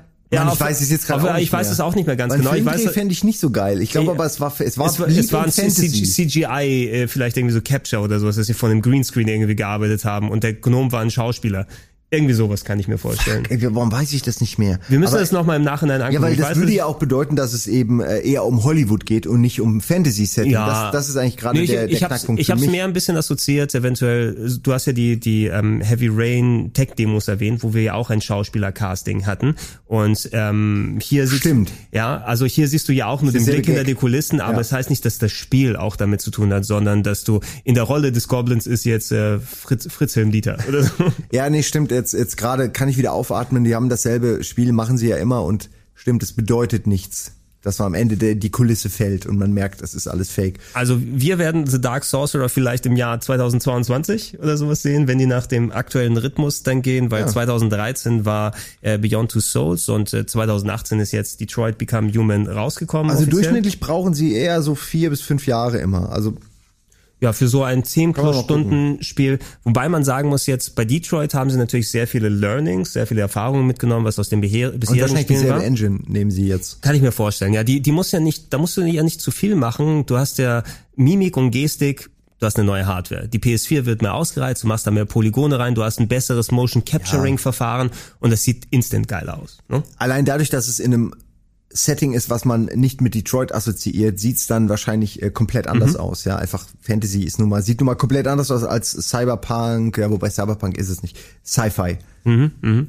Ja, und dass sie sich mal in etwas austoben, was eben noch nicht so gefühlt ausgelutscht ist. Wir haben Genau. das Übernatürliche, wir haben Cyberpunk, wir haben Sci-Fi. Vor allem diese Krimi- und Detective-Nummer haben wir jetzt auch oft genug gehabt, äh, mit Mördern und allem äh, und auch Detroit. Oh, ich sehe ähm, schon, wer hat das Einhorn umge... Nee, das Einhorn war der Mörder. Ja, stell dir mal, das, ich wollte auch gerade sagen, als ich, während ich es gesagt habe, kam mir, was ist denn, wenn sie, wenn sie Fantasy Det Detectives machen? Und ganz im Ernst, I'm cool with it. Ja, so okay. aber nichts dagegen. Dann, dann macht doch noch mal Detectives. Aber ich habe auch nichts dagegen, wenn ihr was anderes macht. Die Mordwaffe war immer auf seiner Ich stell dir Stirn. das mal vor, wie geil das wäre. Wie geil das wäre, wenn es Zauberer ist, der irgendwie Geld verdient, mit seinen Goblins irgendwie Verbrechen löst. Ja.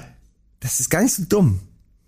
Dann kommt er hin und kann mit Magie und Jetzt Alchemie dann die Beweise, ja, ja. Möchte ich das Spiel selbst machen. Neben unserem Heavy Rain D-Make müssen wir aber auch, müssen auch das dann machen noch. Ja, aber wir machen schon das D-Make, bevor es das Original gegeben hat. Ich glaube, weil wir qualitativ wahrscheinlich nicht ganz rankommen werden. Aber mehr als ein D-Make Ich würde ich würd kriegen wir dein, ich würd dein Konzept mit PS Plus runterladen. Ja, auf jeden Fall. So viel Investment. so viel Investment ist hier.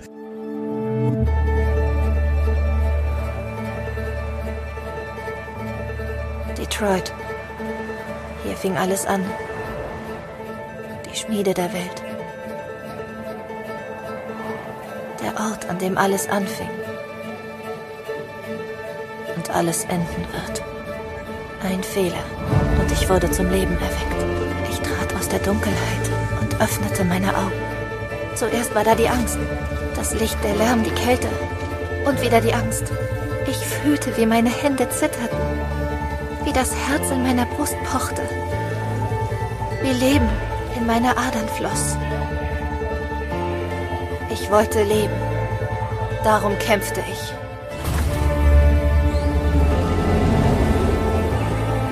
Ich musste herausfinden, was dort draußen war. Ich musste Tageslicht sehen, die Sonne auf meiner Haut spüren und den Wind in meinem Gesicht die Welt sehen. Die Farben. Die Gerüche.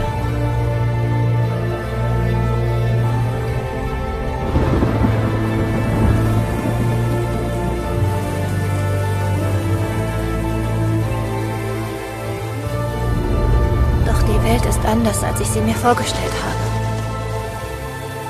Sie ist dunkel und kalt. Sie ist hart und gewalttätig. Ungerecht und gnadenlos.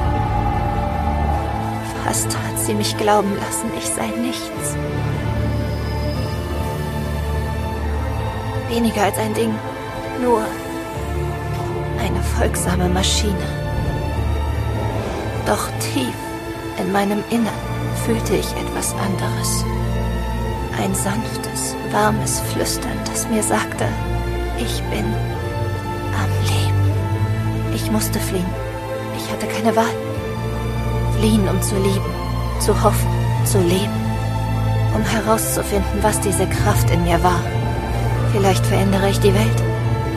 Vielleicht wähle ich einen anderen Weg. Jetzt liegt die Entscheidung bei mir. Ich heiße Kara. Ich bin eine von ihnen. Dies ist unsere Geschichte. Detroit wurde einige Jahre eben danach enthüllt und äh, Mhm. da, ich habe mich gefreut zu sehen, ah okay, dieses Kara-Konzept war doch nicht für die Cuts, sondern es war für das nächste Spiel der Aufbau gewesen und wir haben ja auch die Schauspielerin, die Kara gespielt hat, ist ja auch in dem Spiel, heißt sie da auch nochmal Kara oder ich weiß nicht mehr ganz, ne? Ich glaube ja. Ja. Auch so ähnlich, äh, da. Ähm, runter, runtergedampft, weil ich, äh, ich finde, Beyond Two Souls war eben so ein Ausschläger nach draußen. Detroit hat wesentlich mehr mit Heavy Rain zu tun als die anderen Spiele, Genau. inklusive der Konsequenz. Nur du hast jetzt hier keine vier Charaktere mehr, sondern es sind drei Charaktere. Es ist kein Murder Mystery, sondern es ist die Befreiung des Sklaven. In David Cage erzählt, mit Robotern. Ja, ist natürlich, es ist Zufall, aber es passt sehr, sehr gut in eine Zeit, in der der Zeitgeist auch wieder so ein bisschen revolutionärer wird und man, man versucht, äh, für Rechte zu kämpfen und alles und Leute aufstehen und all das.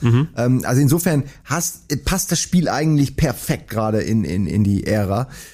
Ähm, und ja, Frage ist natürlich, ob die Leute damit connecten können, weil es geht um künstliche Intelligenzen und da äh, sehen viele Menschen äh, auch trotzdem immer noch halt natürlich Mhm. nur eine, nur eine Ja. Maschine und darum geht's ja dann auch in dem Spiel. Ähm, aber trotzdem schaffen es diese Maschinen eben, finde ich, Emotionen äh, bei uns hervorzurufen. Man könnte jetzt drüber streiten, ob die, ob die Story an sich spektakulär jetzt ist oder ob die Erzählweise immer gelungen ist. Mhm. Ich, ich finde, ich, ich habe mehr Probleme mit Detroit, als ich sie bei Heavy Rain hatte. Mhm. Liegt aber auch daran, weil neben der Zeit einfach Zeit vergangen ist zwischen all. Ich glaube 2013 kam, nee, nein 2000, 2010 kam Heavy Rain, ne? Genau, 2010 kam Heavy Rain.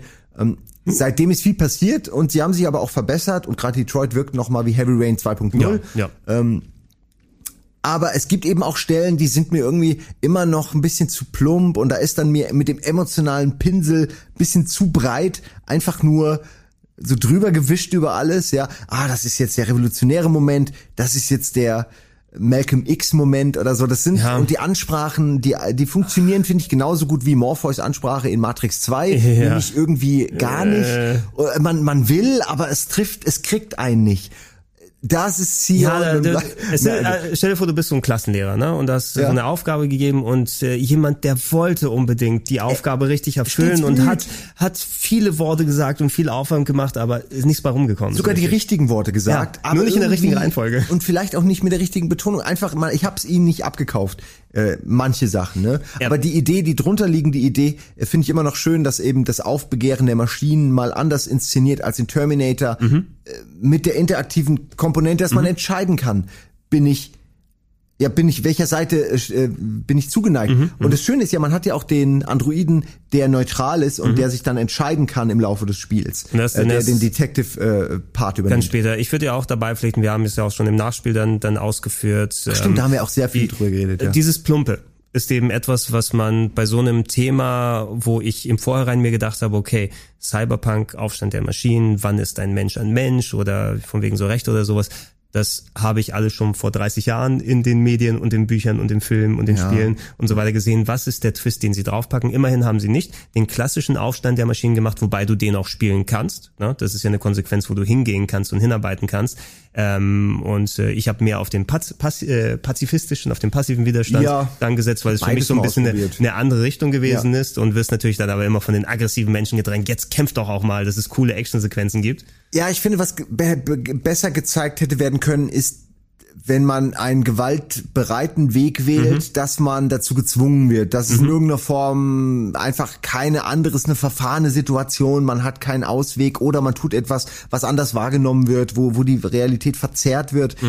Sowas wäre okay gewesen, aber es wird irgendwie so, es wird mir zu plump dargestellt. Einfach okay, ma, äh, sch- schmeiß ich jetzt alles ein, weil ich wütend bin, weil die Menschen mich wie ein Putzroboter behandeln, äh, oder oder äh, halte ich eine emotionale, tränenreiche Ansprache im Fernsehen. Ähm, irgendwie, das beide beide Wege waren mir ein bisschen zu sehr in ihre Richtung. Ja. Ne? Man hätte da einfach mehr mehr mehr mehr Zwischentöne. Und die, die Grundidee, ich, ich, ich, weiß nicht, ob, ich weiß nicht, ob es für mich ein bisschen spannender gewesen wäre, aber das würde das Konzept des Spieles so ein kleines bisschen untergraben. Alles fußt ja auf diesem, dieser magischen Begebenheit, auf einmal haben Roboter Gefühle. Ne? Und äh, äh, sind von einem Moment auf anderen sind sie wie Menschen und klar, es, es wird ja dann mit diesem Ära 9 ein bisschen in der Story gemacht, aber so wirklich Ja. erklärt Nee. und so weiter nicht. Meine Theorie war immer, dass diese Menschlichkeit eher die Komponente vor dem Fernseher ist, weil wir als Spieler quasi diesen Part mit reinbringen, der nicht existent ist und dadurch zum Teil des Spieles werden, um da wieder den Umkehrschluss zu Omikron zu machen, als Leute, die Ist da schön gesagt, ja. Es, äh, so habe ich mir das zumindest ein bisschen mehr da so, äh, So denkt sich das. David Cage wahrscheinlich auch. Weißt du, wa- was wäre, wenn das Spiel, wenn es diese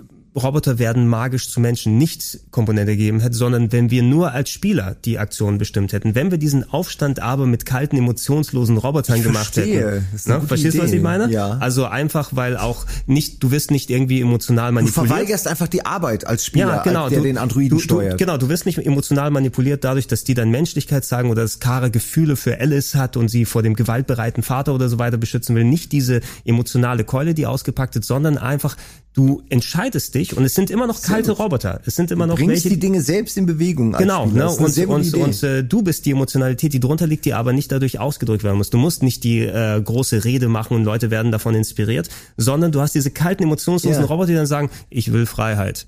Ja?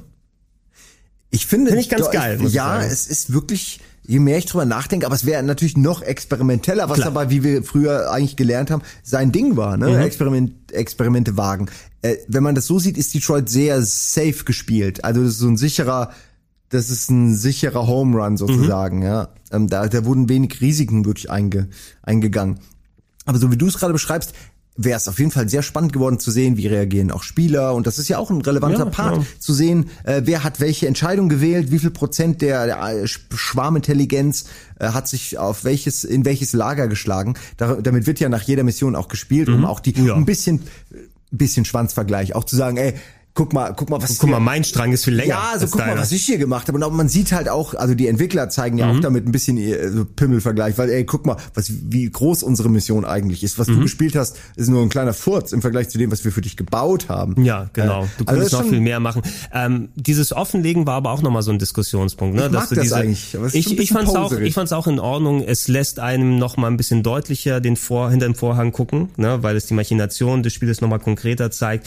Ist so ein bisschen so ein gelerntes Ding, das hast du viel bei so japanischen Adventures, diese diese Ja. Flowchart sozusagen, weil du, ähm, wenn ich jetzt auf solche Kenne ich äh, nur von Telltale. äh, Telltale hat es ganz gerne gemacht. Ich weiß nicht, ta- taucht bei Telltale auch wirklich dieser Baum auf am Ende mittlerweile? Ich habe viele von den moderneren nicht gespielt. Nee, die haben nur dieses 70 Prozent. Ja, genau, das genau. Das, diese, ja. diese kleine Entscheidung haben sie da, aber ich meine wirklich dieses Baumdiagramm, was du hast, was auch wirklich mal die Entscheidung konkret zeigt. Ähm, Stimmt, viele ja. der japanischen Visual Novels und Adventures, die weniger auf interaktive Movies gehen, sondern da sind es meist Texte, die du dann liest und vorträgst, aber da ist es teilweise auch in die Narrative verbaut, dass man diesen Baum hat und von einem Punkt zum anderen geht und andere Stränge sich angucken kann, weil es einfach ein anderes Storytelling, was hier ist. Ähm, und äh, ich, wir haben mittlerweile so viele Spiele in der Art gespielt. Ich fand es jetzt kein Problem, dass ich jetzt die Storystränge gesehen habe. Das hat mir nicht zu viel von den magischen Tricks da verraten, hat mich eher fast motiviert, nochmal weiter zurückzugehen und Alternativen dann auszuprobieren. Ich finde auch, mich hat's auch nicht rausgezogen. Ähm, ich äh, bin auch, ich gehöre auch jemand, ich gehöre zu der Gruppe von Leuten, die sich auch ständig fragen, wie wohl andere Leute sich entschieden hätten. Insofern hat es genau meinen Nerv getroffen. Ähm, was ich von den drei Geschichten fand, die da waren, man sieht, Cage und seine Leute können doch Detektivgeschichten am besten, weil das war, ich glaube, die meisten würden auch wahrscheinlich beipflichten, der Part mit Connor, ne, wo du die Ja. klassische Detektivnummer ähm, und äh, hier mit äh, Mr. Krabs hier äh, als, wie weiß er nochmal, ähm, der Schauspieler da, der den Der Schauspieler von Mr. Krabs. ja, nee, es ist die gleiche Stimme von Mr. Krabs, der hier den, den Kurgan, ja, es ist Clancy Brown, so, der den Detektiv dargestellt hat. Äh, Kurgan aus äh, Highlander, der Bösewicht zum Beispiel und in vielen. der. Der, der hat ja den Detektiv hier gespielt, ne? Der erstmal ähm, von seiner rauen Schale sich an, an Connor gewöhnen muss. Der übrigens über den Großteil des Spieles genauso agiert hat, wie ich eigentlich gemeint habe. Ne? Also, weil der, du hast ja seine Emotionalität nur durch deine eigene Entscheidung befüttert und erst gegen Ende hin hast du vielleicht mehr die Möglichkeit, dieses Aussprechen und dieses er ist doch menschlich da mitzunehmen. Aber das fand ich umso spannender bei ihm. Ne? Ich habe mit ihm emotionale Sachen gemacht, aber der Charakter hat es nicht reflektiert.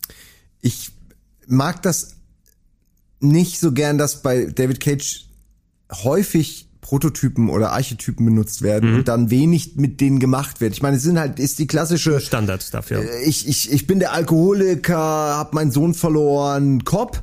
Bin Aber mit hab Herz aus Gold. Herz aus Gold, Ja. würde mich auch für jeden opfern und ich war, ich werde am Ende auch mich redeemen und Mhm. werde wieder ein nützliches Mitglied der Gesellschaft und werde über den Tod meines Sohnes hinwegkommen. Das strahlt er alles schon ab der ersten Ja, Minute aus und du weißt auch schon, äh, klar, es liegt ein bisschen im in der im, im Ermessen des Spielers, aber natürlich wird er und Connor werden zusammenwachsen und werden Mhm. sie auch irgendwo äh, als Freunde irgendwann sehen, zumindest wenn man das als Spieler zulässt. Aber die, Ah. die, die reine Story, so wie so ein Flussverlauf, führt dazu, dass die beiden sich näher kommen und Buddies werden und am Ende eine Kugel füreinander abfangen würden. Das, das Spiel belohnt einen aber auch nicht, dass man diese nicht Klischee-Pfade dann betritt. Ne? Sobald du irgendwie anders gehst oder nicht auf Ja. solche Sachen reagierst, dann es könnte ein Game Over passieren. Ähm, was mir übrigens nicht passiert ist, ist, ist dir das bei deinem Let's Play passiert? Ich glaube, Connor kann ja wiederkommen, wenn er stirbt. Ne? Da wird Ja, einfach ein ich neues bin- Modell zugeschickt.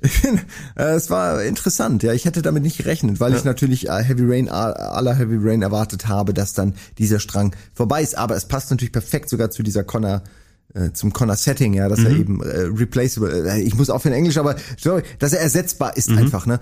Das und das auch vor allen Dingen ähm, ja, ich glaube, also es wird ja auch so ein bisschen anders dann auf ihn reagiert, oder? Ich weiß gerade nicht genau. Diese diese Person in seinem Kopf, Ja, mit der er immer die auf dieser Insel ja da spricht und an dann- und, mhm. ähm, und später hat das natürlich noch eine große Relevanz äh, im Finale. Diese ganze, es gibt mehrere Connor-Variante, Mhm. auch das wieder ja, Das das, übelste Klischee ever. Natürlich. So, ey, nein, ich bin der wahre Connor, schieß, äh, schieß um ihn. So, Ja, ja. Ähm, es ist einfach. Naja, aber da wollten sie wirklich auf Safe gehen, glaube ich. Bei Mhm. diesem Spiel war zu viel äh, auf dem Spiel und Sony hat, glaube ich, da auch ganz enorm drauf geachtet, Ja. dass das, wenn es denn mit so viel Geld produziert wird, ein, ein Home Run wird einfach. Das Ding Mhm. muss knallen, es muss gut aussehen, es muss die PlayStation 4 gut aussehen lassen und vor allen Dingen, es äh, darf Leute nicht überfordern und darf nirgendwo anecken. Äh, und dann kommt halt sowas typisch Klischee, so eine, so eine Perlenkette aus Klischees bei raus. Ich, das klingt alles so negativ, aber ich, ähm, mit ein bisschen Abstand sehe ich es halt so, aber ich muss sagen, es hat mir trotzdem wahnsinnig viel Spaß gemacht. Ja, ich, ich habe auch meine Zeit genossen. Ich hatte ja Let's Play mit Katharina zusammen und wir haben den Controller hin und her gegeben quasi. Jeder kann so seine eigene Entscheidung mal treffen und dann, was machst du, hat nochmal eine ein bisschen andere Spielbarkeit reingetan und ich habe auch viel Spaß dabei gehabt. Ich müsste es jetzt nicht nochmal sofort spielen und ich habe auch nicht das Bedürfnis, jeden einzelnen Weg nochmal auszuloten. Ich glaube, ich werde Ja. dadurch, dass man in dieses Baumdiagramm gehen kann, vielleicht, wenn mich mal wieder so der, der, der Nerv trifft und ich Bock darauf habe, mal hingehen ein, zwei Sachen ausprobieren, aber ich muss jetzt nicht jede Entscheidung ausloten und jedes auch perfekt machen, sondern ich bin ganz zufrieden damit, wie ich es dann gespielt habe. Und auch wenn es manche meiner Ausgänge traurig gewesen sind für ein paar Charaktere, ich akzeptiere es. Ich hatte schon schöne Momente auch mit äh, gerade dem Anführer. Mir, also der Anführer, der äh, der Marcus, der Marcus ist bei mir direkt beim ersten im ersten Durchlauf so relativ früh gestorben. Oh. Ich glaube sogar, er ist vom Boot geflüchtet und ist einfach mit dem Kopf an einem Rohr hängen geblieben.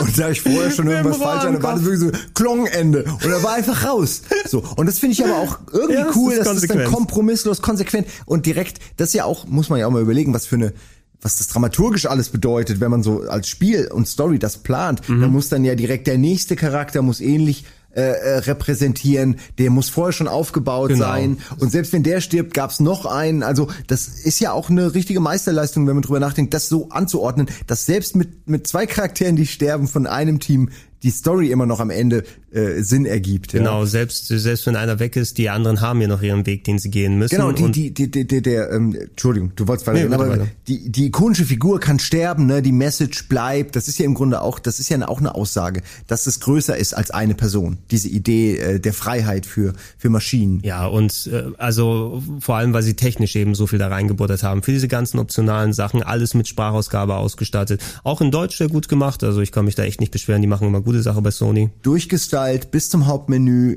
und dem Quiz am Ende und Mhm. der ganzen, das ist sehr interessant, dass man, man hat ja diese Figur, die einen im Hauptmenü anspricht Genau. und später gibt, fra befragt sie einen, das habe ich dummerweise bei Bist mir du mein. Freund? Äh, ja, und man kann auch noch entscheiden, glaube ich. Katharina hat Nein gesagt. Ja? ja, ja.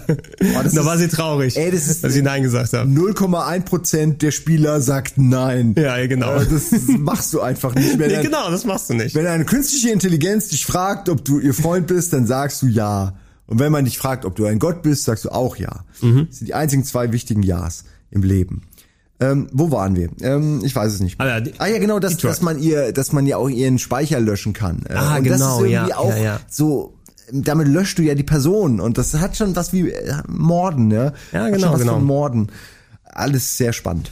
Also dafür, dass es, ich habe mehr als genug Spaß gehabt dafür, dass es eben nicht das durchdachteste Spiel ist, von wegen auch clever und, Mhm. und wie alles verbaut ist, aber letztendlich, ich würde es wahrscheinlich irgendwo ein bisschen drunter Heavy Rain einordnen, aber ich glaube, Heavy Rain wurde im, im Quantic Dream Kosmos noch nicht so richtig geschlagen oder die haben noch nicht das Spiel gefunden, was noch signi- signifikant Sachen besser gemacht hat als Heavy Rain. Das könnte eben das nächste sein, was wir dann sehen werden. Wenn man so überlegt, dass sie ja immer ähm, meistens einen, ich will nicht sagen Flop oder so haben, aber so äh, in- einen Stolperstein immer Mhm. zwischen zwei Highlights, würde ich sagen, dass äh, jetzt äh, müsste eigentlich erstmal erstmal ein Lowlight kommen, aber ich hoffe trotzdem, Ja, dass das wir jetzt mal. der Megaknaller ist nachher und man am Ende sagen wird von Heavy Rain zu äh, wie heißt es denn eigentlich Dark äh, The Dark Wizard nee, also Sorcerer? The Dark Sorcerer hieß die Demo. Wer Okay, weiß, ah, ja. wie es dann final heißen Wahrscheinlich würde. nicht so, ja. Aber von Heavy Rain zu Sorcerer. Beyond Three Souls. Der Weg hat sich gelohnt. Da war Beyond ein, ein wichtiger, äh, ein wichtiger Schritt. Ja, und äh, verkaufstechnisch, also ich habe hier keine finalen Zahlen, weil es ja immer noch dann verkauft wird, aber es soll sich alleine ähm, beim Launch über eineinhalb Millionen mal verkauft haben und Quantic Dream hat es auch als hier bis dato erfolgreichsten Launch dann betitelt. Also es hat wahrscheinlich dann äh, ziemlich gut weggezogen und ich denke, das wird auch eines der Spiele sein. Sony hat ja ihre ausgewählten First-Party-Games oder Second-Party-Games, je nachdem die Sachen, die sie nach vorne packen. Detroit wird immer was sein, wo sie sagen, hey, hier gibt's ein Bundle, das ist bei PS Plus, hier kriegst du für 10 Euro. Das wird eins sein, was man immer wieder bekommen kann.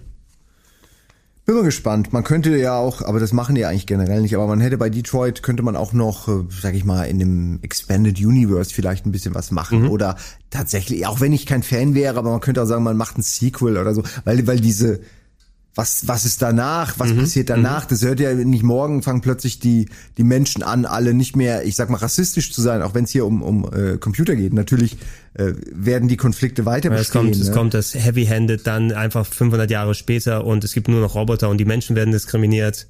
Ja, man es könnte sind, ein bisschen es Zeit sind auch springen. die andere Seite. Man könnte zur Roboter-Apokalypse am Ende springen und zeigen, wie es dazu gekommen ist. Mhm. Also, man könnte quasi zeigen, wer es hätte man besser nie die, äh, die ihnen ihre Freiheiten gegeben. Ja, genau, es Man könnte was damit machen, aber ich glaube nicht, dass da Du hattest die besten Absichten. Äh, ja. Äh, Wenn sie schneller arbeiten könnten, ne? wenn sie so einen besseren Turnus hätten als alle fünf, Ja. sechs Jahre mal, ähm, dann wäre sowas sicherlich mal denkbar oder die haben vielleicht mehr Teams. Ähm, hier Muss steht was von wegen, also Quantic Dream ist ungefähr gerade 180 Mann stark oder 180 Leute arbeiten da zumindest. ein. Ja, müssen wir noch mal ein bisschen länger äh, da, da uns dran setzen, da können wir auch unser eigenes Spiel dann Na, bauen. einstellen kannst du ja. Also 80 Mal einstellen ist kein Problem. Das ist du kein kannst ja Problem. nicht bezahlen, aber Ja, es- äh, Dragon's Lair, a fantasy adventure where you become a valiant knight on a quest to rescue the fair princess from the clutches of an evil dragon. You control the actions of a daring adventurer finding his way through the castle of a dark wizard who has enchanted it with treacherous monsters and obstacles. In the mysterious caverns below the castle, your odyssey continues against the awesome forces that oppose your efforts to reach the dragon's lair.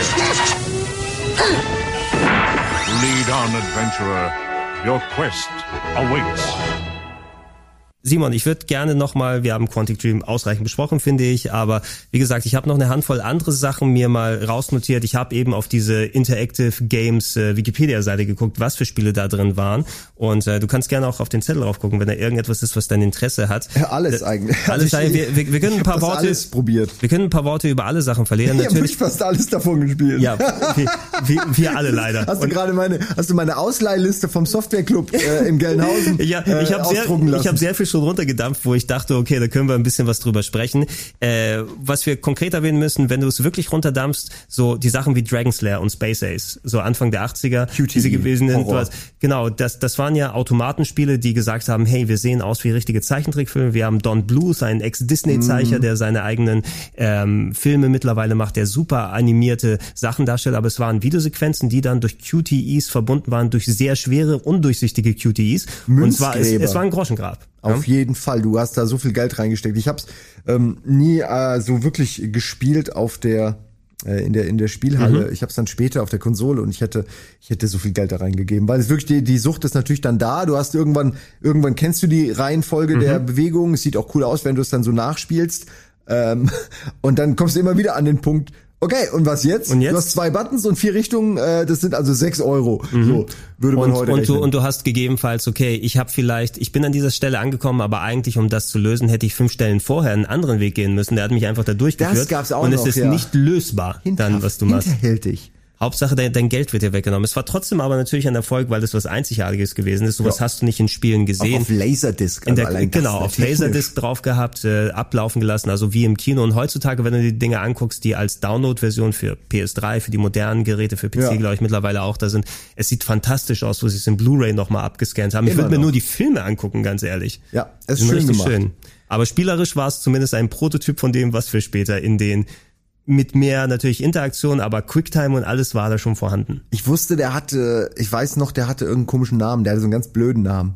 Der Ritter aus Dragon's Lair. Aber gar nicht, so, so Perci wie. Percival, Waldimar, Waldimar. Nee, ich weiß es nicht mehr, schade. Wir werden's, wir werden's dann Also nochmal. Kurt ist nicht, weil das ist der aus MDK, aber es ist irgendwie so, egal. Äh, Space Ace war für mich, äh, fand ich eigentlich besser als Dragon's Lair, weil ich mochte Fantasy nie so sehr wie natürlich Sci-Fi und das hat mich auch immer sehr an Space Quest erinnert. Mhm, ja. Ähm, und ja, fand ich irgendwie immer geiler. Aber war dasselbe in, im Weltall. Ja, war quasi das, das Follow-up. Ich glaube, es gab auch noch Dragon's Lair 2 und Space Ace 2 irgendwann später könnte mal. sein, ja. Ähm, Ja. Aber die, die, die Sachen hier in Deutschland konntest du ja eh nicht die Gelegenheit haben, das groß in der Spielhalle zu sehen. Wir waren maximal darauf angewiesen für irgendwelchen Ports und Umsetzungen und das spielt hier auch ein bisschen mit rein. Also die sind zwar ein bisschen später in der Abfolge her, so in den 90ern, aber die ganzen Mega-CD-Sachen, die quasi das gleiche Prinzip gewesen sind, Road Avenger, Time Gal, wie sie heißen, Oh ja, Sewer Shark, oder auch geil, Make My Video Marky Mark oder sowas, kannst du dich erinnern? Da war Äh, auf Mega-CD, ja. wo du dein eigenes Musikvideo mit Marky Mark machen Ja, du hattest so verschiedene Videospuren. Es gab diese Make My Video Nummer war, die, ja, sie haben es versucht, das so zu etablieren. Die haben es auch mit Chris Cross, glaube ich, noch gemacht oder Mhm. so. Ähm, Und da konnte man sich ein eigenes Musikvideo aus verschiedenen Ebenen zusammenschneiden, was ja eigentlich cool ist. Nur wenn man überlegt, was für eine Qualität das alles hatte. Das ist wirklich- Du hattest ja kaum Farben, kaum Pixelauflösung. Wie man da auf die Idee eigentlich kommen kann, gerade das dann zu benutzen als Grundlage, ne? Irgendwie, wir nehmen äh, diese Videofetzen, die eh schon scheiße aussehen und machen irgendwas drumherum. Aber es hat, äh, man, man hat das damals natürlich so nicht wahrgenommen. Man Nee, dachte nee, einfach so, ey, wie wow. cool das ist, was alles geht, plötzlich geht, ne? Wie, Ja. wie flüssig das alles aussieht. Und ich kann Marky Mark endlich selber steuern, in Anführungsstrichen. wollte er ich macht schon das. immer. Es, es gab auch ein interaktives, fällt mir da gerade so ein interaktives Basketballspiel mit Scotty Pippen, will ich jetzt sagen, auf dem Ja. Mega-CD, Ja, wo du ja. ausgewählt hast, geh nach links, geh nach rechts und der Korb trifft. Wie das dann letztendlich gespielt werden konnte, kann ich mir auch nicht erklären, aber das gab's. Ja, äh, bevor wir die, die Formel gefunden haben, dass heute diese interaktiven Movies mehr wie Adventures funktionieren, zwar weniger auf dem Rätselpart, aber eben auf dem Storytelling, auf der Varianz. Du hattest eben Gameplay-Konzepte wie einfach QTEs oder wir haben hier auch, wir haben es Anfang des Jahres hier nochmal dann im Kino dann gesehen, aber Night Trap.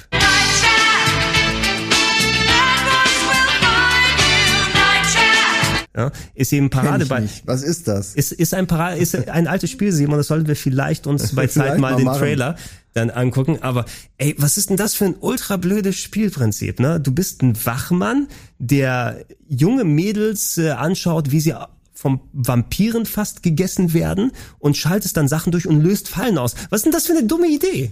Ja, zwei Fliegen mit einer Klappe. Du kannst sie begaffen und ihnen das Leben retten. Ja, oder das Leben auslöschen, je nachdem, wenn du an der falschen Stelle drückst. Also äh, dieses Konzept, äh, ich habe es immer, ich habe es ja nie richtig gespielt, bevor wir es dann gespielt haben.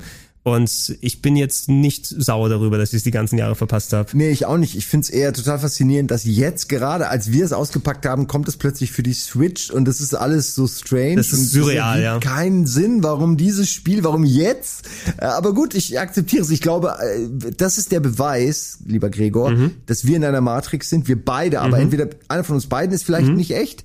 Oder wir sind beide echt, aber um uns drumherum, verstehst du, orientiert sich alles nach uns. Weil in dem Moment, in dem wir entscheiden, dieses Spiel zu machen, wird es plötzlich wieder relevant Wird auf einmal groß und es war ja schon immer groß, ne? Es war ja schon immer ganz ja, groß. so ein Quatsch. Das kann mir doch keiner erzählen. Wir, wir haben es rückwirkend in die Popkultur Das glaube ich wieder, auch. wieder reingedrängt. Darf ich kurz mal, weil du bist jetzt bei ja, ja, ich, hab, Night Trap. ich bin nur ein bisschen gesprungen, aber du kannst gerne. Weil ich möchte, bevor, ey, du hast ja recht, da viel ist nicht. Tex Murphy, der Anfang dieser Reihe, aber ich habe das Hast, damals hast du nicht es mal gespielt? Ich habe es ein bisschen gesehen. Das Ich habe ein im Nachhinein nachgeholt. Das war ja kein, das war ja keine Full Motion Ding damals noch, sondern das war quasi aus der Ego-Perspektive. Du bist hin und her Grafik geflogen. Adventure? Ich, Ja, wie ich, nennt ich, man das? Ich weiß noch, du bist genau, du bist mit dem Taxi irgendwie in Locations geflogen, um da deinen Fall zu lösen. Du hattest Ja. teilweise so Side-Scrolling-Sequenzen, ne, wo du Sidescrolling, Flugsequenzen, äh, wenn man wohin wollte und dann gab's so die typischen Detective-Momente, Ja. wo man jemanden äh, befragt oder vielleicht auch mal äh, Rätsel analysiert. So das, wurde ein bisschen besser und aufwendiger später. Genau, Ja. aber es war schon die Grundlage, ist Mhm. eigentlich alles genauso wie heute, könnte man sagen. Ähm,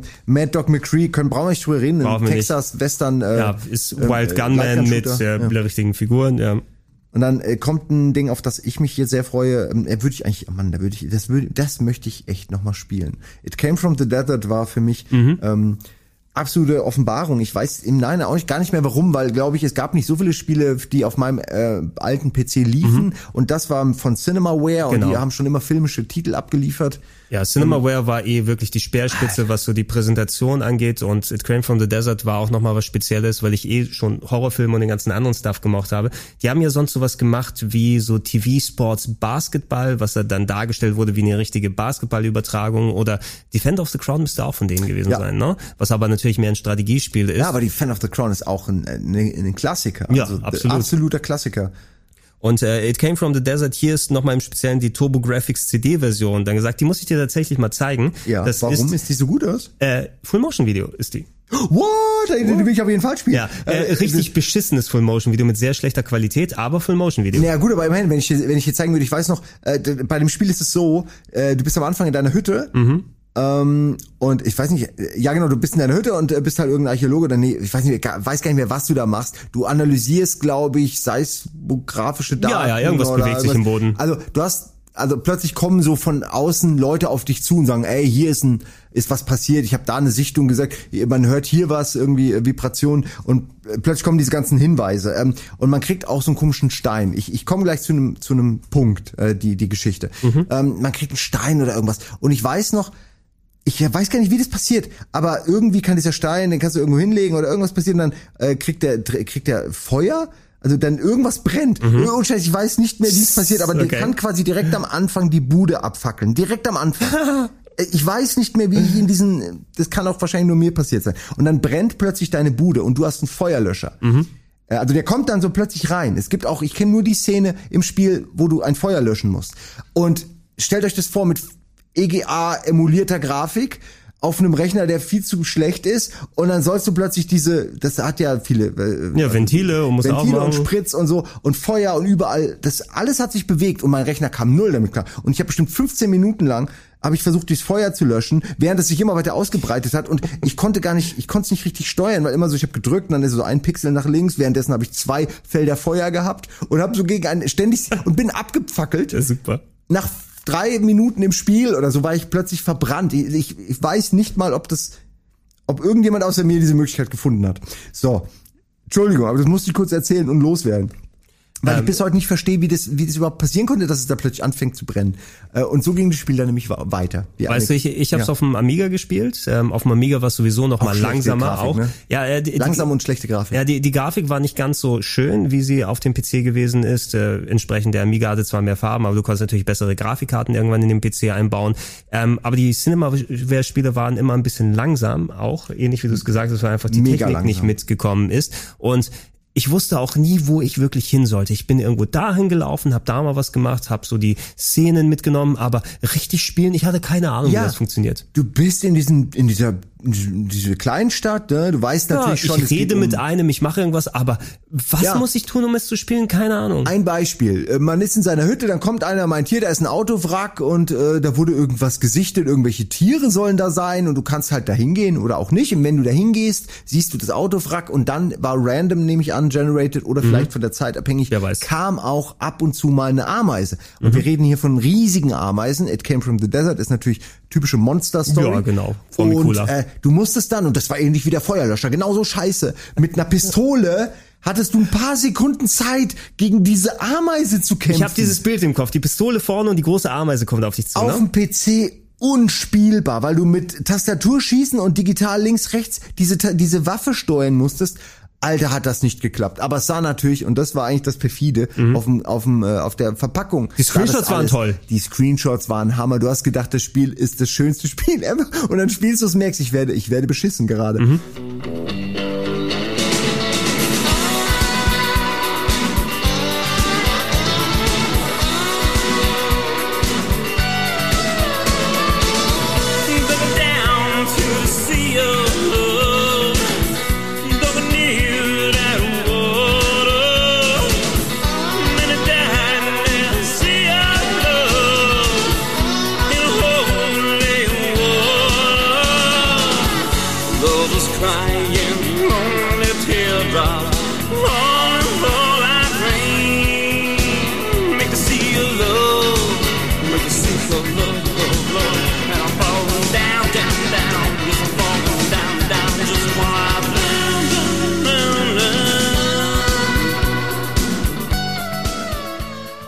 Gerne mal spielen mit einer richtigen Steuerung auf einer Konsole. Also wir wir probieren das mal aus oder ich muss mal gucken. Ich habe Oh, die ich habe die, die Version nur kurz äh, mir anschauen können bisher die TurboGrafx, Ja. das ist PC Engine CD Version in Amerika. Ähm, es ist glaube ich nicht durchgehend FMV, also es ist nicht alles nur Videosequenzen, sondern es sind dann gefilmte Sachen, die du als Standbild siehst, ähnlich wie es bei den Grafik Adventures ist. Äh, und es soll wohl ein bisschen stringenter sein als die PC Version, dass du nicht so viel Varianz hast, aber es ist Schade. deshalb hier noch unter den interaktiven Filmen Aber geführt. ist schade, weil man so viel, man konnte ja wirklich, man konnte entscheiden, wo gehst du hin? Willst du äh, zum zum Radiosender Mhm. und hören, was die so sagen? Willst du vielleicht mal in der Wüste rumlaufen? Du konntest einfach nur, du konntest einfach nur, ohne dass du wusstest, was ist. Ich habe das Spiel auch, man konnte es in 20 Minuten durchspielen, wenn man wollte, weil du einfach nur in, äh, du konntest dir ein Flugzeug mieten und konntest quasi dir alles angucken. Das hatte natürlich den Sinn, dass wenn du irgendwann äh, auf die Idee kamst, da sind irgendwo Ameisen und die suchen musstest, deren Nester, dann, dann war das natürlich total praktisch von oben mit dem Flugzeug Ja, klar. Äh, auszuspionieren. Aber du konntest das von Anfang an machen. Ähm, und dann nach und nach häuften sich ja dann die Hinweise, dass da eine Ameisenkolonie aus riesigen Ameisen unter dieser Stadt ist. Und nach und nach, und immer mehr Leute wurden angegriffen, man hat immer mehr Ameisen gesehen. Und dann kam ja der geile Moment, wenn du plötzlich die Stadt, wenn der, wenn der Notstand ausgerufen wurde und du äh, die Stadt verteidigen musstest und dann konntest du plötzlich Panzer dahinstellen und die haben dann äh, geschossen und, und die, die, die Ameisen erledigt.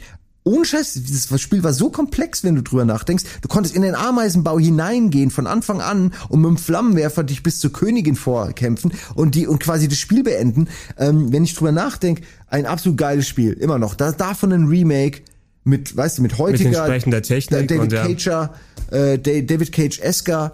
Ähm, ey, das fehlt eigentlich. So ein David Cage Monster, Riesenmonster spielen. Also ich würde gerne so ein Revival von Cinemaware haben, einfach für das, was sie standen, ne? Für einfach dieses filmische, dieses inszenatorische, dieses, wir sind wirklich drei Stufen über den anderen. Wirklich. Ja. Die Vielleicht spieler, spielerisch machen wir unser komplett eigenes Ding oder wir schauen, was wir dran anstellen, aber einfach, wenn du Cinemaware gesehen hast, wusstest du genau, was du bekommst, nämlich, dass du überhaupt keine Ahnung hast, was du bekommst. Ey, die haben wirklich versucht, die, die, das Feeling von Filmen, von Hollywood irgendwie umzusetzen und haben das, finde ich, immer wieder auf eine sehr originelle Art gemacht. Sie haben es nicht so, sie haben nicht einfach nur Film imitiert, sondern sie haben irgendwie, weißt du, aus dem Spiel versucht, ein filmisches Gefühl hervorzuholen. Ich, ich check mal nach und ich äh, lass dich dann äh, die Version von, Gerne. vom TurboGrafx spielen. Mal sehen, ob die dann wirklich was taugt spielerisch. Ähm, ich will hier noch kurz reinwerfen, im gleichen Jahr hatten wir noch Time Traveler. Ja. Ich habe das nochmal im Speziellen, weil das der Automat ist, der immer aufgetaucht ist in den Zeitschriften und quasi die Weiterentwicklung von Dragon Slayer war äh, von Sega die Hologrammmaschine. Ich habe es gespielt. Ja, du hast es gespielt. Ja, ich habe tatsächlich mal in der Spielhalle im Ausland äh, gesehen. Das war so eine so eine so eine, So eine Kuppel ähm, irgendwie, ne? Genau, eine Kuppel und von der einen Seite konntest du in die Kuppel quasi reingucken und da wurde es dann so äh, auf mehreren Projiziert, 2D-Ebenen äh, projiziert. Die Technik ist ja seit damals hat die sich eigentlich nicht viel Mhm. weiterentwickelt. Ähm, Und das sah halt nett aus, aber ich fand die Steuerung und so richtig verstanden, wie es funktioniert, habe ich auch nicht. Aber es war natürlich faszinierend ohne Ende dabei zuzugucken. Mhm, ja, gespielt habe ich es nie. Ich habe auch nur die Berichte dann davon gesehen. Ich hatte den Eindruck, das war so ein bisschen so Proto-FMV-Adventure, weil es dann auch so Laienschauspieler gewesen sind, Genau. die so getan haben, als ob sie hier im Wilden Westen sind und anderer Stuff. Genau, also, aber es waren eben nur die Darsteller. Es war ein bisschen wie das Hologramm jetzt äh, von Prinzessin Leia aus äh, Star Wars. Also so äh, nur die Figur und dann halt noch eine andere Figur, aber natürlich dann keinen richtigen Hintergrund. Ähm, insofern war das halt irgendwie wie ein Theaterstück. Das hat, ja, und Szene. ja, aber es war cool. Also es hat auf jeden Fall visuell äh, Eindruck geschunden. W- Würdest du sagen, Simon, dass äh, Rebel Assault, ist das ein interaktives Movie? Oder kann man da mehr machen für dein Gefühl? Weil viel war ja, die Hintergründe waren ja alle von CD abgespielt und du hast dann bedingt deine TIE Fighter und den, äh, die, Das ist die eigentlich ein Lightgun-Shooter, oder? eigentlich mehr, ne? Es, so wie, ja weiß, wie ist es, Starblade Alpha oder sowas, also du, wo du, der Hintergrund ist animiert, Genau, ne? ja. Und du bewegst dein Fadenkreuz eigentlich. Das, ja, oder Microcosm oder so. Es gab Mhm. einige Spiele, wo, die, wo man sich vor einem ablaufenden Video ein bisschen hin und her bewegen konnte. Aber die, das waren Spiele und ich mochte FMV-Spiele, die fand ich nie wirklich, die haben mich nie so begeistert. Weil du ja wirklich auch gesehen hast, du kannst eigentlich nichts machen. Äh, Creature Shock fällt mir noch ein. Stimmt. Das war was ganz anderes. Das auch war- ein, ein interessantes Spiel. Burn Cycle habe ich hier noch, aber das war, Burn glaube ich, Cycle, war, das ja. war mehr Adventure, ich weiß es nicht. Das, das gab's mir auf dem, ich will jetzt sagen Philips CDI oder was das 3DO? Irgendwie, ich hatte es, irgendwo habe ich Äh, noch 3DO. 3DO also bei, kann auch CDI sein, aber 3DO gab es das auf jeden Fall. Mhm. Es war die Zeit der, der Full-Motion-Video und der Render-Sequenzen, wo man noch nicht genau wusste, wie man eigentlich was geil animiert. Das, was das scheiß CDI hatte eine Fernbedienung mit Vor- und Zurückspulen. Damit konntest Ja. du diese Spiele zocken. ne? Das hat schon gezeigt, wie interaktiv die waren. Scheuert alles.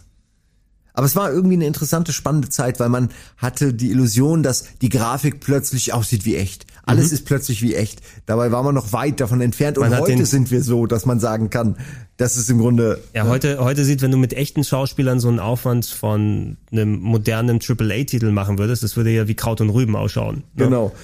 Also, dann sagst du lieber die geile computeranimierte Grafik. Sieht Ja, für mich heute alles ist echt sowas- aus. Äh, Aber heute finde ich diese FMV-Spiele, also äh, finden ja, empfinden ja gerade eine Renaissance statt Mhm. äh, bezüglich dieses Genres. Also heute kann man die natürlich auch wieder würdigen. Mhm. Weil weil es halt einfach äh, totaler Crap ist, aber heute mit HD-Kamera, nicht irgendwie interlaced und 64 Farben äh, auf einem halben Screen, Ah. Briefmarkengröße. Ah, es gehört schon ein bisschen dazu. Also so ein kleines Eigentlich bisschen. schon, man sollte es, wenn man es heute dreht, eigentlich so runterrechnen können. Ich meine, wa- was die hier gerade in den 90ern haben, da kommen viel mehr Grafik-Adventures hier mit rein in diese Interactive Movie-Liste. Da sind unsere Phantasmagorias mit drin, da ist Gabriel Knight 2 mit dabei, aber es ist für mich kein Oh, ja, Interactive Movie. Ne? Also für mich ist Gabriel Knight 2 ist ein Grafik-Adventure mit FMV-Sequenzen.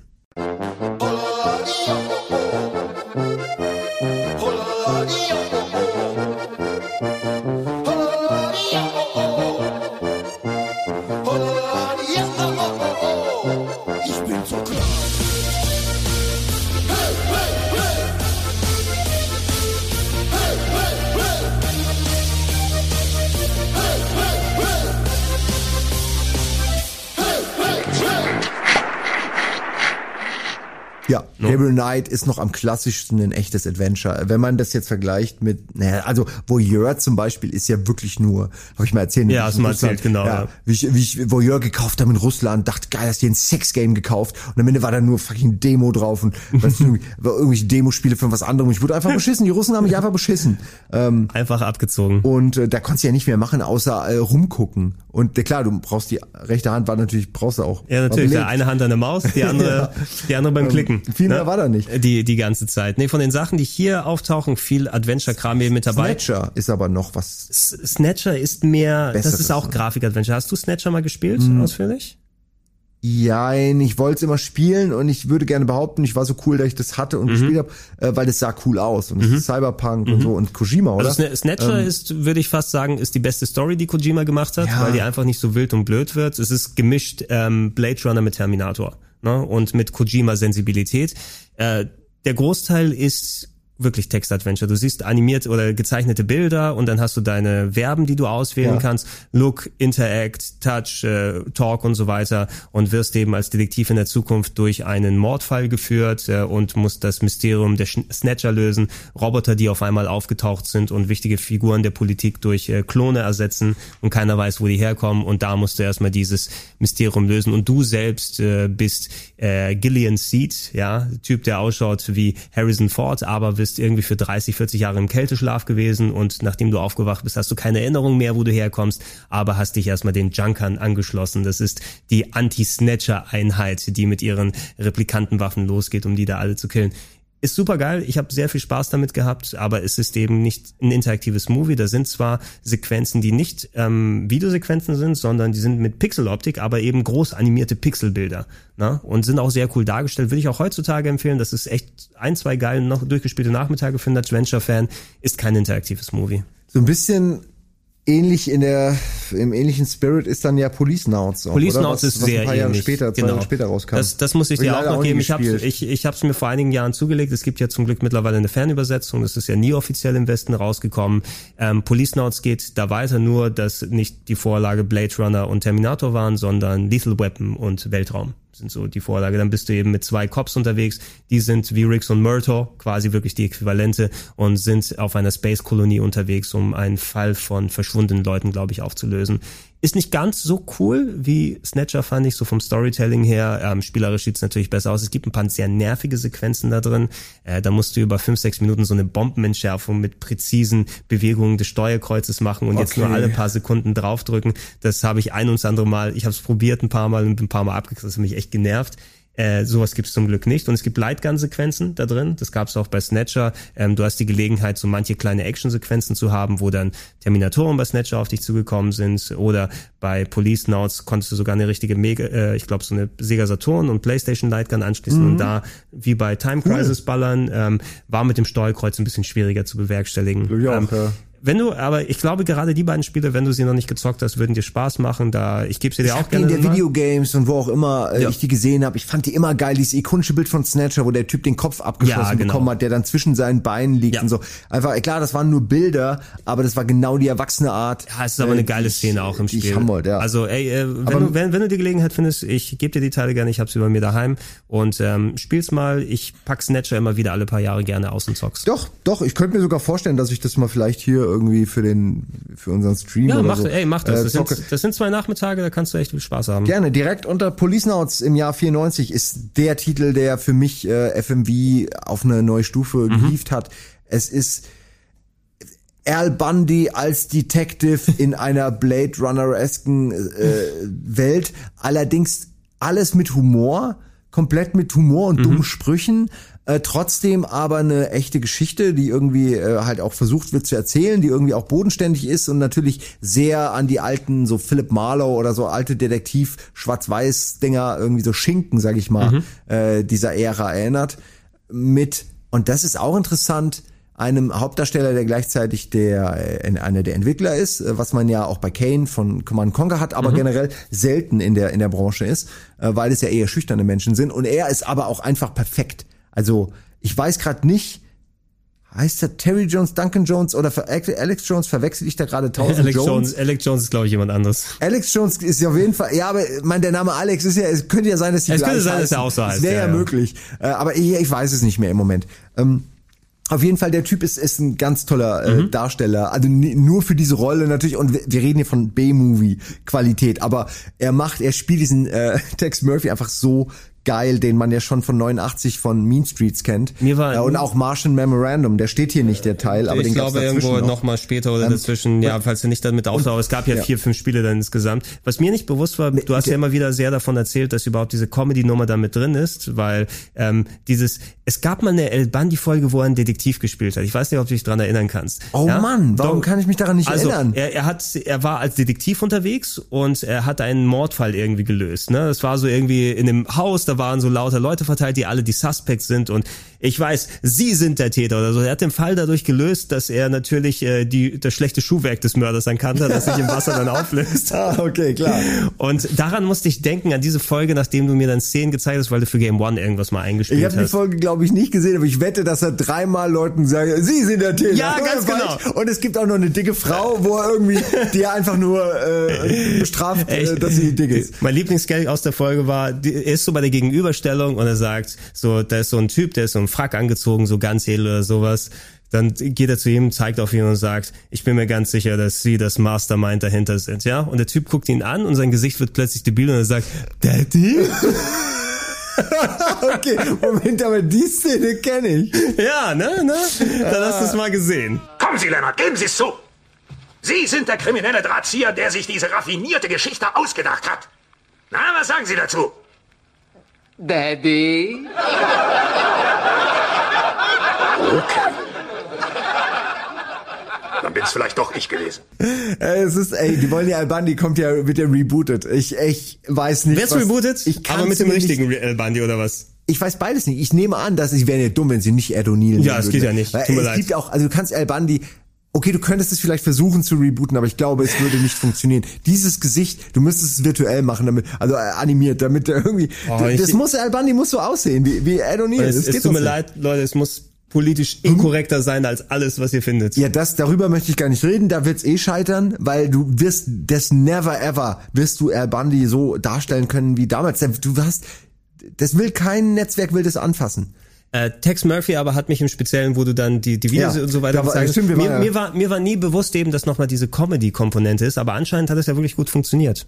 Es war so eingestreut. Also es, sie haben sich nicht immer ganz ernst genommen. Es gab ja auch dadurch, dass du in der Zukunft bist und es so ein bisschen eine abgefuckte Zukunft war auch immer Möglichkeiten, ein bisschen Witze zu machen, äh, die halt so in einem Subtext mitschwingen. Äh, dazu muss man sagen, er ist natürlich auch ein sehr unerfolgreicher Detective. Äh, seine Frau Natürlich. hat ihn direkt betrogen, äh, in, in, weiß ich nicht, so That's life. direkt nach dem Einzug irgendwie mit dem erstbesten Hans Doof, der auch noch so, so ein dickbäuchiger, der eigentlich gar nicht wollte und nur das Wasser oder da für den äh, für, für den für den Trink, äh, weißt du, für den Watercooler irgendwie ja. aufregt. Irgend so ein Kram oder Elektriker, irgend so Kram und äh, und man hat so Flashbacks und sieht seine Ex-Frau, die, die er natürlich hasst. Und es hat wirklich diese Al Bundy-Vibes. Ähm, und dann versucht er diese Fälle zu lösen. Und das ist auch schön. Er hat natürlich sein Herz aus Gold, weil äh, in seiner Umgebung sind ja, er wohnt ja in der radioaktiv verseuchtesten Ecke ähm, der Stadt, äh, wo eben wirklich nur die Loser und die Mutanten äh, leben. Aber es sind natürlich alles liebenswerte, wenn auch mutierte, aber liebenswerte Liebenswerte Menschen. Mutanten, ja. Und ähm, es ist irgendwie schön. Also es hat, finde ich, eine, ist eine schöne persönliche Geschichte inmitten dieser, dieser eigentlich total zynischen, äh, assigen Welt und hat auch, finde ich, ein schönes Finale. Die, Mono, die Off-Stimme ist von James Earl Jones. Also selbst da hast du irgendwie den Besten, den man haben kann dafür. Ähm, lasst euch nichts drauf kommen. Acht CDs. Unmengen, kann man sich gar nicht vorstellen, was das damals bedeutet. Acht CDs, das war für mich so unvorstellbar, dieser Block krass, CDs, den du dann äh, und die haben es relativ gut hingekriegt, dass man die CDs nicht ständig wechseln Ja. muss. Und das kann man gar nicht genug loben, weil da, da gehört viel Management dazu, Mhm. äh, dass man das gut hinkriegt, sonst nervt es halt irgendwie nur, ja, äh, wenn man das verplant. Man kennt es von Disketten. Ja, ja, bei äh, Disketten. Furchtbar. Ey, äh, du solltest nie Indiana Jones 4 auf dem Amiga spielen. Ah, ja, du schaust ja. das Intro an, pack Diskette 15 rein, nach zwei Pack Szenen pack mal, Diskette ja. 2 rein. Im Intro, wo du nichts gemacht hast. Ich weiß genau, was Dass es du nochmal meinst. genau anschauen Naja, kannst. ich höre jetzt auf, aber also ich weiß nicht, ob man das heute, ob man das nachfühlen kann, aber ich würde jedem, der interessiert ist, mal empfehlen, wenn man Tex Murphy spielen will, damit anzufangen. Es äh, gibt ja alle Spiele mittlerweile in den Download-Services. Ich habe die damals bei Good Old Games, so als so eine der frühen Spiele, gab es mal ein Paket, wo alle drin waren. Und ich habe natürlich auch dann das neue mitfinanziert, klar. Vor allem, das ist noch ein richtiges Adventure. Also wie auch wenige Spiele hier auf der Liste. Das ist nicht einfach nur ein interaktiver Film, sondern das hat Filmqualität, aber es ist ein richtiges, klassisches Adventure. Und das finde ich super. Also es hat von unfassbare Dialogoptionen alles auch und so. Was ich ein bisschen weniger empfehlen kann, aber ich glaube, da müssen wir in dem Kontext auch mal drüber sprechen. 1995 die, die für Dracula. Holy shitballs. Also, ähm, Morde im Krankenhaus. Schöner Anfang. Eine schöne, ein schöner Anfang, Anfang, genau. Intro, ja. Also ähm, das Intro, es ist, ihr müsst es euch vorstellen, Mitte der 90er FMV-Grafik mit, ja heutzutage würdest du so abstruse Polygonfiguren drauf sagen, aber damals war es boah, das ist ja fast lebensecht, was da gezeigt wird. ähm, das Spiel fängt damit an, dass man in ein Krankenhaus voller Leichen reingeht. Ja, man ist Laura und äh, der Vater von Laura ist äh, Chefarzt und der ist anscheinend durchgedreht und hat alle Leute umgebracht im Krankenhaus. Aber sobald du da drin bist, wirst du in eine andere Dimension gezogen und bist auf einmal in einem Spukschloss drin und musst auflösen, was eigentlich passiert ist oder nicht passiert ist. Und ja, es hat schon, es ist zwar auch Adventure-esque, ne? du musst natürlich dann durch die Räume gehen und bestimmte Gegenstände benutzen, aber es hat schon mehr was von interaktiven Film. Ähm, das Spiel ist schwierig zu spielen in der Tatsache, dass du irgendwie, ich glaube, du hast eine halbe Stunde Realzeit, um das Game zu zocken und das tickt auch alles im Hintergrund mit. Das heißt aber so, ab irgendwann kannst du es einfach nicht lösen und musst wieder von vorne anfangen und wirst dann eben gezwungen, ich gehe in den Raum rein, ich benutze das Item, auf einmal sind Geistererscheinungen da und äh, Ja, ich kam Alter. da nie wirklich rein. Ich habe es auch gespielt, aber mehr mit Boah, Komplettlösung und, und ohne wirklich äh, zu verstehen, was da eigentlich vor sich geht. Das, das krasseste an dem Spiel war, also ich habe es auf dem Sega Saturn gespielt, das gab es natürlich auch für viele andere Plattformen, mittlerweile glaube ich auch auf Download-Services gelandet, äh, zumindest die PC-Fassung. Dieser, ähm, wie ist der, Kenji Eno, will ich jetzt Ja. sagen, der von Warp. Ne? Ähm, Oder doch Kenji Eno? Ja, Kenji glaub, Eno, glaube ich, ja. Ah. war es. Ja, der ist äh, ja vor einigen Jahren leider verstorben.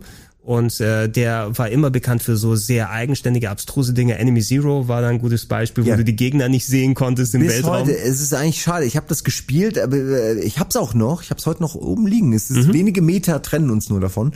Ähm, ja, und danach kam ja auch D2. D2, was noch mehr Survival-Horror ist. Strange, ne? Aber Hast sehr, du das mir, haben wir es nicht auch mal gespielt? Wir, beide Wir, zusammen ich glaube, wir haben darüber irgendwas? diskutiert, ob wir das für irgendetwas mal hier reinnehmen, aber es ist auch ein Commitment heutzutage, die zwei zu spielen. Es hat auf jeden Fall je, so ziemlich die abstruseste Szenen, die ich in einem Dreamcast-Spiel gesehen habe, Mhm. verbaut gehabt. Äh, und äh, ja, der war immer für ein bisschen schrägere Spiele bekannt. Das Interessantste bei die fand ich ist es, er hat damals den Publisher verarscht. Ja, er hat, ähm, nachdem er das Spiel quasi so finalisiert hat und die haben ihm gesagt, ja, schneid da bitte diese Sachen raus, das ist zu heftig, das können wir nicht machen, ähm, hat er einfach auf dem Weg zum Presswerk die Masterdisc ausgetauscht Ein, ein Geniestreich. gegen die Version, die er gerne haben wollte und hat dann unter anderem solche Sachen wie Kannibalismus verbaut, ne, die eigentlich im Spiel nicht drin sein sollten. Ja, ich habe es einfach ausgetauscht. Damals gesagt. Das ist das markanteste an dem Spiel. Äh, das macht mir den Entwickler wahnsinnig sympathisch. Ja, er hat auf jeden Fall sich, äh, sich äh, selbst hervorgetan damit. Ähm, ich will hier von der Liste vielleicht noch mal ein bisschen auf, äh, das wollte ich mir immer mal angucken, weil ich habe großes Ja. Interesse gehabt für Bad Mojo.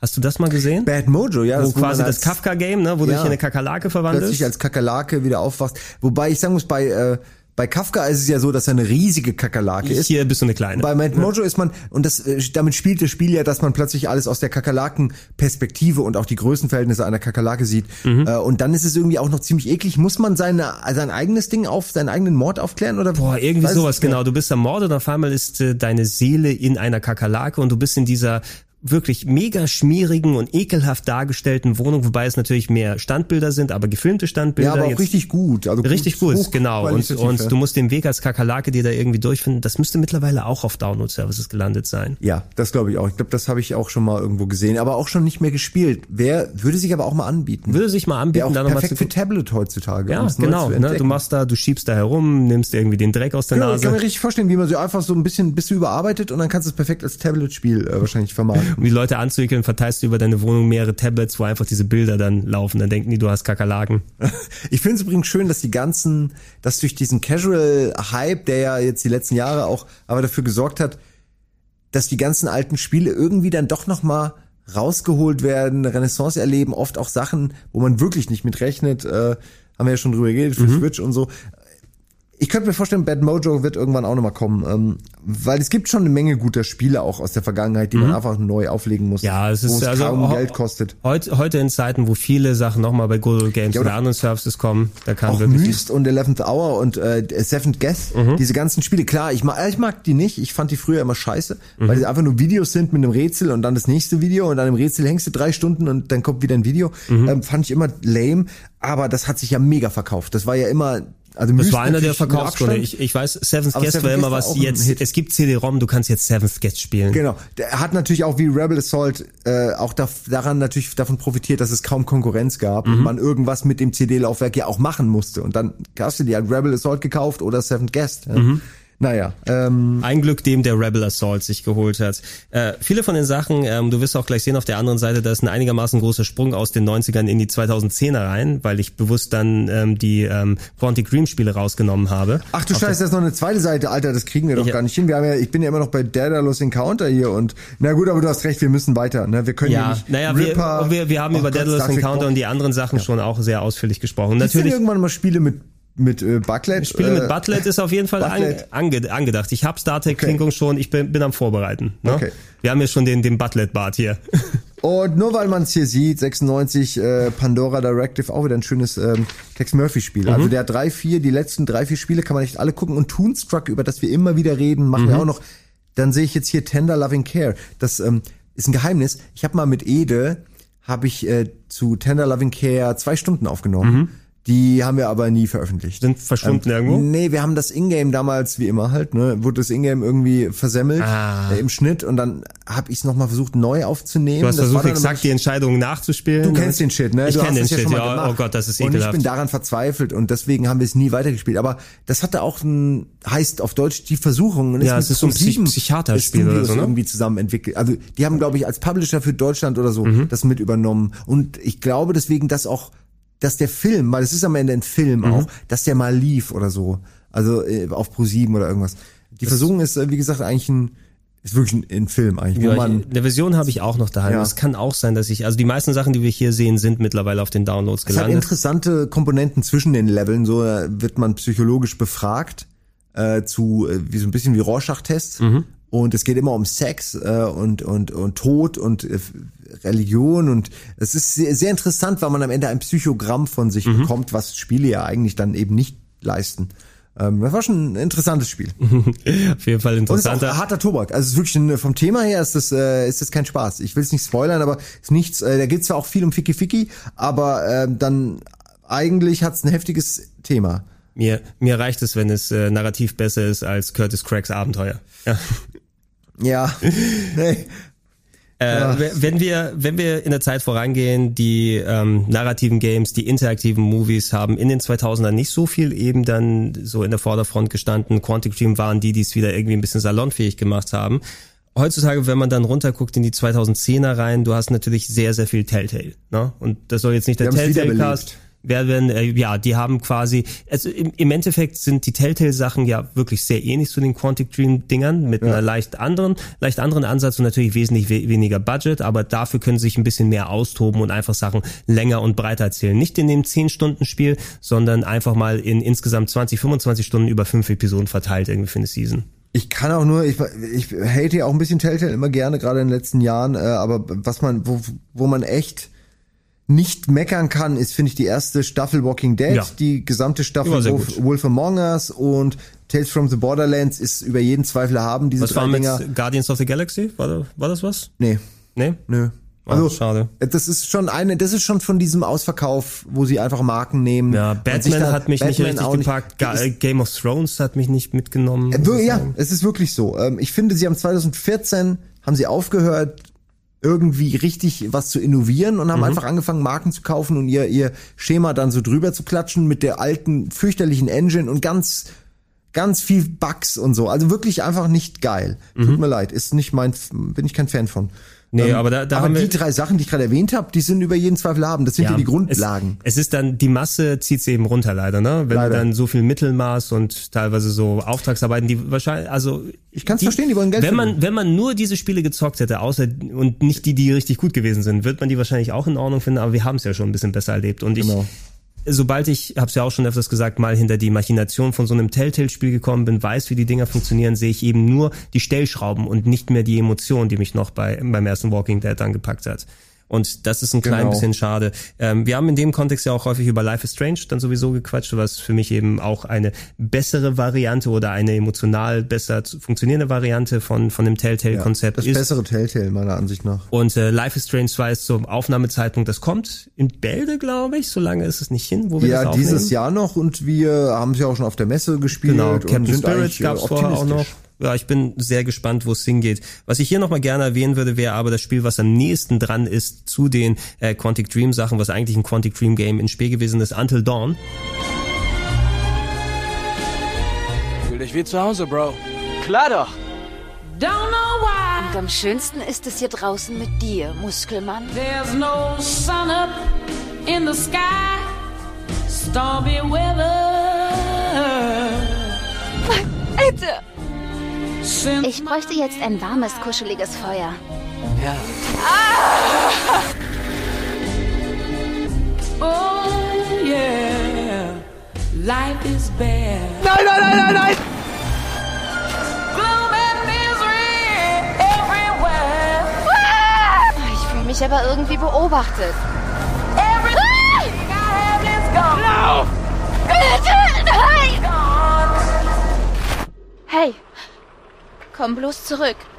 Äh, was dann die Teenie-Horror-Slasher-Variante von dem Heavy Rain quasi Habe ich noch nicht gespielt. Hast du, war, warst du nicht in dieser ganzen Nein, Sender da war jeder ich, spielt sein Ich Mal? weiß, ihr habt das hier alle gespielt und ich war nicht dabei. Ich war äh, war in London Mhm. und äh, habe mich geärgert, weil das war wirklich ein Spiel, wo ich im Vorfeld unbedingt zocken wollte. Mhm. Hab's dann auch für mich verpasst, hab aber immer noch vor, das vielleicht mal für After Dark zu spielen. Total. Weil ja, eigentlich ist es halt genau mein Spiel so. Ja, ich, ich weiß auch, es ist nicht scheiße oder es ist kein. Nee, es ist, also ich es lohnt sich. ich würde es mindestens, ich weiß jetzt nicht, ob ich Ein, eine Stufe Mal? mit Heavy Rain sagen möchte, aber So. es hat es hat besseres Storytelling, ähm, die Inszenierung ist wirklich großartig, also rein visuell, schauspieltechnisch haben sie gute Sachen gewählt, auch viele Entscheidungen, es ist eben ein Horrorplot, ne? Und du hast dieses so das das zehn Okay, kleine entschlossen, ich will das das zehn kleine Jägermeister Konzept, eben du spielst das Spiel bis zum Ende, aber alle Charaktere, die du hast, ähm, können überleben, müssen nicht überleben. Manche haben alle am Ende, alles entscheidet sich hier und da und das greift echt schön ineinander, fand ich. Also dadurch, dass es verschiedene Leute hier auch auf dem Sender gespielt haben, ich habe es privat für mich auch nochmal gezockt, ähm, du hast teilweise wirklich schön verschiedene Stränge gehabt. Und wenn du ansatzweise so ein bisschen an Horrorgeschichten und Who Done It äh, Bock hast und eben mit wirklich dieser Konsequenz, die Heavy Rain schon ausgemacht hat, äh, Until Dawn sollte man als Fan des Genres gespielt haben, finde ich. Okay, ist also geplant, kann man abhaken, muss ich mal mit Fabian. in dem einplanen. Kontext äh, Dark Pictures Anthology, Man of Medan, habe ich mir auf der Gamescom angucken lassen, was ja das Nachfolgeprojekt von Supermassive Games ist, die Until Dawn gemacht haben. Die machen jetzt nämlich äh, keine großen Spiele mehr, die dann mehrere Jahre dauern, sondern ähm, das kommt ab nächsten Jahr raus, wird über Namkai Bando, äh, Namkai Bando, Namco Bandai gepublished. Und ähm, die haben gesagt, hey, wir machen keinen Episodic Content, wir machen aber ähm, quasi so eine Anthology Videospielserie, so ein bisschen wie Tales from the Crypt oder ähm, äh, Twilight Zone. Aber eine, eine, ja. eine Dachmarke, Genau, eine Plattform. Dark Pictures Anthology ist quasi die Obermarke und ähm, jedes halbe Jahr kommt ein Spiel raus, was so vier, fünf Stunden lang ist, mit komplett neuer Cast, mit komplett neuer Story, wie so eine Serienfolge. Die super erste, gut. Man of Medan, geht's um ein Geisterschiff, ja. Und in der nächsten sagen sie noch nicht, was passiert, aber ein halbes Jahr später hat mir der Entwickler auch gesagt, wir wollen es auf jeden Fall einhalten. American Horror Story, Genau. so einfach, also ich meine das, die, das Prinzip, immer eine neue Geschichte, Das neues Prinzip, Setting, genau. Als ob es eben aber Staffel von Staffel neu ist. Aber ne? Thema ist Horror, so, aber es bleibt immer, ne? Exakt, ne? Und äh, die haben auch, äh, was ich sehr lustig fand bei dem ähm, Man of Medan, was eben so die erste Episode ist, die dann in ein paar Monaten, ich glaube 2019 oder sowas anfangs rauskommen soll. Ähm, der Hauptdarsteller von Quantum Break ist auch da. Ah. Ja? Also ich weiß nicht, ob sie das gleiche Modell vielleicht abgekauft haben von Remedy. Naja, wenn du schon mal digitalisiert Wenn du bist. digitalisiert bist, warum musst du es ähm, nochmal machen? ja. Ne? Und der tritt da auch in einer anderen Rolle auf. Und das finde ich ganz cool, selbst wenn dir vielleicht nicht diese äh, Geistergeschichte auf einem Schiff gefällt, das ist eben, ja gut, dann habe ich diese Serienfolge Ja. nicht gut gefunden, aber das Konzept geht dann weiter beim nächsten. Man müsste eigentlich jetzt in die Liste auch noch von Devolver Digital ähm, diese, dieses, diesen, ja, ich habe vergessen, wie es heißt, aber du, du müsstest eigentlich wissen, was ich meine. Es sind auch kleine Episoden, die alle eine zusammenhängende Geschichte erzählen, die alle so ein bisschen Devolver Digital mäßig exotisch sind, sag ich mal, ungewöhnlich, bisschen übernatürlich, weiß man nicht bis zum Ende. Äh, die, wie heißt das? Das nochmal zusammenzukriegen. Was Mann, war das denn- hat, es ist dadurch auch sehr markant und bekannt, weil der, die, das Intro ist wie Stranger Things. Also es hat diesen 80er-Vibe, man sieht so alte Kassetten, Ah, äh, Aufnahmegeräte und es hat diesen. Es äh, war die- nicht Kentucky Zero irgendwas Hour oder Nee, so. ich krieg's leider, eh, Mann, ich hab's gespielt, ne? Ich hab's gespielt für, für Rocket Beans, Mhm. aber ich, mir fällt der Name gerade nicht ein. Ähm, aber das sind auch so Horror Stories. Mhm. Das ist auch äh, Anthology oder so, ich weiß es nicht mehr. Aber ähm, es gibt eine Menge geilen neuen Scheiß, ähm, was Ja. in diese Richtung. Ich bin froh, dass das wiederentdeckt wurde. Ja, ich find's auch sehr cool. Äh, Twin Mirror kann ich dir nochmal Herz Twin legen. Mirror. Das habe ich auch bei Bandai Namco gespielt. Ähm, ist von den Telltale-Leuten, äh, Telltale-Leuten, von den äh, Life is Strange-Machern, also bei Don't Not. Ähm, und äh, es ist so eine ja, ja, Mischung will ich jetzt nicht sagen. Es ist nicht die Life is Strange Nummer, sondern du spielst einen Charakter, der ähm, kehrt in seine Heimatstadt zurück, nachdem er vor Jahren da eine äh, große emotionale Episode hat und geflüchtet ist, aber jetzt ist sein Freund gestorben und er kehrt in seine alte Stadt zurück. Ähm, und wird da ähnlich zu Fahrenheit in so, zumindest den Part, den ich gespielt habe, du warst in deinem Hotelzimmer auf, auf einmal siehst du ein blutiges Shirt rumliegen. Okay. Und ähm, du musst dann, ähm, bevor es weitergeht, rekonstruieren in deinem Kopf, in deinem Mind Palace, in deinem Gedächtnispalast. Ach, da, du erstell- mit dem genau, Mind Palace, du, ja. du erstellst eine Was virtuelle, passiert ist. genau, weil du dich nicht richtig erinnern kannst, erstellst du eine virtuelle Version des Raumes in deinem Geist und versuchst da zu rekonstruieren, okay, erst bin ich aufs Bett gegangen, nein, das stimmt nicht, ich bin zuerst in die Toilette gegangen und da sehe ich, du wechselst dann zwischen dieser virtuellen, der Gedächtnisversion und der echten Version des Raumes hin und her, suchst dir Hinweise, okay, da ist eine Delle in der Wand, das bedeutet, ich kann diesen Hinweis in meinen Gedächtnispalast mitnehmen und löst da deine Gedanken sozusagen auf, um da die Story weiterzutreiben. Was ja natürlich, ähm, glaube, also es hat mich dann an Heavy Rain, äh, Heavy Rain an ähm, Fahrenheit erinnert, Mhm, nur mhm. eben mit einem leicht anderen Ansatz und du hast dazu noch ähm, ein zweites Ich, was immer mit dir redet. Quasi ein Zwilling von dir, den nur du sehen kannst. Und ähm, wer weiß, ob der echt ist oder nicht, keine Ahnung, aber der redet mit dir und versucht dich zu beeinflussen in deinen Aussagen. Also für mich schien es auf jeden Fall auch ein interessanter neuer Ansatz zu sein. Total. Das ähm, werde ich versuchen zu beobachten. Ja, wir haben jetzt eine große Liste, Simon, die wir jetzt alle nochmal alle spielen wollen. ne? Da sind so viele Sachen dabei, die wir echt nochmal spielen müssen. Also jetzt äh, Toonstruck, ne, zum Beispiel. Ich habe mir auch direkt jetzt Until Dawn mal gemerkt. Die neuen Sachen spielen wir auch alle und noch ein paar Klassiker. Die Ja, ich habe hab mir notiert, werden. ich, ich werde dir welche von den alten Sachen nochmal rüberschanzen, dann kannst du die mal ausprobieren, ob irgendwas dir ja, dann das gefällt. Encounter würde ich auch gerne nochmal spielen mit Higher Career. Mhm. Mojo. Ich würde ganz gerne auch das X-Files-Game mal spielen, um zu sehen, wie es eigentlich ist. Ich habe Ja, auch noch äh, ich habe das auch kurz mal angespielt. Ah, Ich weiß damals für die Playstation gab's das ja auch. Mhm. Ja, vier Und, äh, CDs nur, aber war, vier CDs. Ja, es war, glaube ich, einfach, es war so ein bisschen halt wie eine Folge und dadurch jetzt auch nicht mega spektakulär. Mhm. Äh, aber eigentlich müsste man es mal spielen, ne? Ja, wenn wir die gespielt haben, werden wir wahrscheinlich dann nochmal fortsetzen. Aber Simon, danke, dass du die vielen Stunden auf dich genommen hast. Ich glaube, deine Stimme ist jetzt äh, wieder aufgewärmt für die richtige Aufzeichnung. Genau, jetzt bin Ne? ich bereit. Jetzt Wann kannst du die der guten Podcast Sendung los? machen. Ja. Nö, äh, danke für die Einladung. Äh, Freut mich auch, dass wir mal so ausführlich Zeit hatten äh, und Ja, dass das Thema jetzt auch mal wieder abgehakt ist. Ist ja, Ja, auch immer schön, da macht man Schnürchen jetzt dran und fertig. Ende. Nie Und- wieder müssen wir darüber reden. Und wir über Quantic Dream lohnt sich erst eh in fünf Jahren zu reden, wenn das nächste Spiel draußen ist. Genau. Bis dahin haben wir alles gesagt, was dazu zu sagen ist. Ähm, aber du bist natürlich herzlich eingeladen, natürlich auch, wenn wir wieder andere Sachen machen. Ich habe dich auf jeden Fall für James Cameron hier nochmal äh, drauf und äh, da werden wir uns, glaube ich, mal filmisch ein bisschen äh, auslabern beim nächsten Mal. Ja, äh, ich musste auch an James Cameron denken, als ich mir die Spielografie von Cage angeguckt habe, weil der macht ja auch wenige, aber dann oft dafür Knaller. ja. Also natürlich, James Cameron ist nochmal eine andere ja, Liga, ja. aber es ist schon so, wenn dann richtig und äh, eben auch nicht, die, die machen nicht Telltale, ne? die machen nicht 20 Marken, Mhm. einfach nur um Geld zu scheffeln, sondern nee, immerhin muss man David Cage lassen. Ähm, wenn die ein Projekt machen, dann verfolgen sie das bis zum Ende und dann kommt da auch ein poliertes Projekt raus, ob einem das gefällt, ist was anderes. Ich würde mir noch wünschen, dass du vielleicht Uke Bosse nochmal anrufst Mhm. und ihn nochmal eine Minute zu David Cage abverlangst, Mhm. weil ich weiß, dass er ihn hasst absolut unfassbar hasst. Und ich weiß gerade nicht genau warum, aber er, er hasst ihn einfach. Irgendwas und ich würde gerne wissen, warum. Ich würde auch gerne wissen nochmal, was er dazu sagen hat. Vielleicht kannst du ihn ja nochmal irgendwie vor, vors Mikro finden, kriegen. Wir, wir werden mal mit seinem Management sprechen und gucken, ob er uns da noch ein paar minütigen, äh, minütigen, ein paar Minuten erübrigen auf, kann. Ob du ihm auf irgendeinem Filmset mal schnell zwischen zwei äh, Szenen. Ja. Das Lustige ist, bei den ganzen Mord Murder Mysteries, die wir sprechen, Uke wurde ja gerade ermordet im Fernsehen. Hast du es mitbekommen? Ja, hab ich, hab ich Irgendwie bei. Aktezeichen XY ist er dann Also er ein Deutsch, ein Deutschrapper gewesen, der ermordet Genau, wurde. das ein Deutschrapper, ne? Uke, ich meine, er sieht, er sieht wie vieles aus, aber nicht wie ein Deutschrapper. Das markantes Gesicht, ey. Aber er sieht eher aus wie jemand, der halt, ja, okay, er könnte Sido sein, sagen wir Ähm. so. Also das, oder Crow. Sido Lean ist er, ja. Er macht, Ähm. er macht die Rhymes alle clean. Und er war ja aber auch parallel äh, jetzt gerade in dem ähm, Florentin Will ähm, Ach so, ja, in dem, in dem Piloten da, ne? Oder was Piloten, genau, der auf YouTube ist, den ich euch sehr empfehle. Mhm. Ach, Gut. der Uke. Ja, ach, der Uke. Dann nochmal danke, Simon, nochmal danke an euch da draußen, dass ihr so fleißig zugehört habt. Natürlich geht's weiter mit äh, frischen neuen Plauschangriffen alle zwei Wochen. Ähm, ich befülle nach und nach auch das Archiv der alten Plauschangriffe, dass wir in Bälde hoffentlich auch äh, alle guten Sachen, alten von Game One wieder hier online haben. Ähm, findet ihr alles gesammelt auf plauschangriff.de und äh, ja, ich hoffe, dass wir viele schöne weitere Sachen machen können. Ich äh, verabschiede mich und sage Tschüss. Ich auch. Tschüss. Tschüss.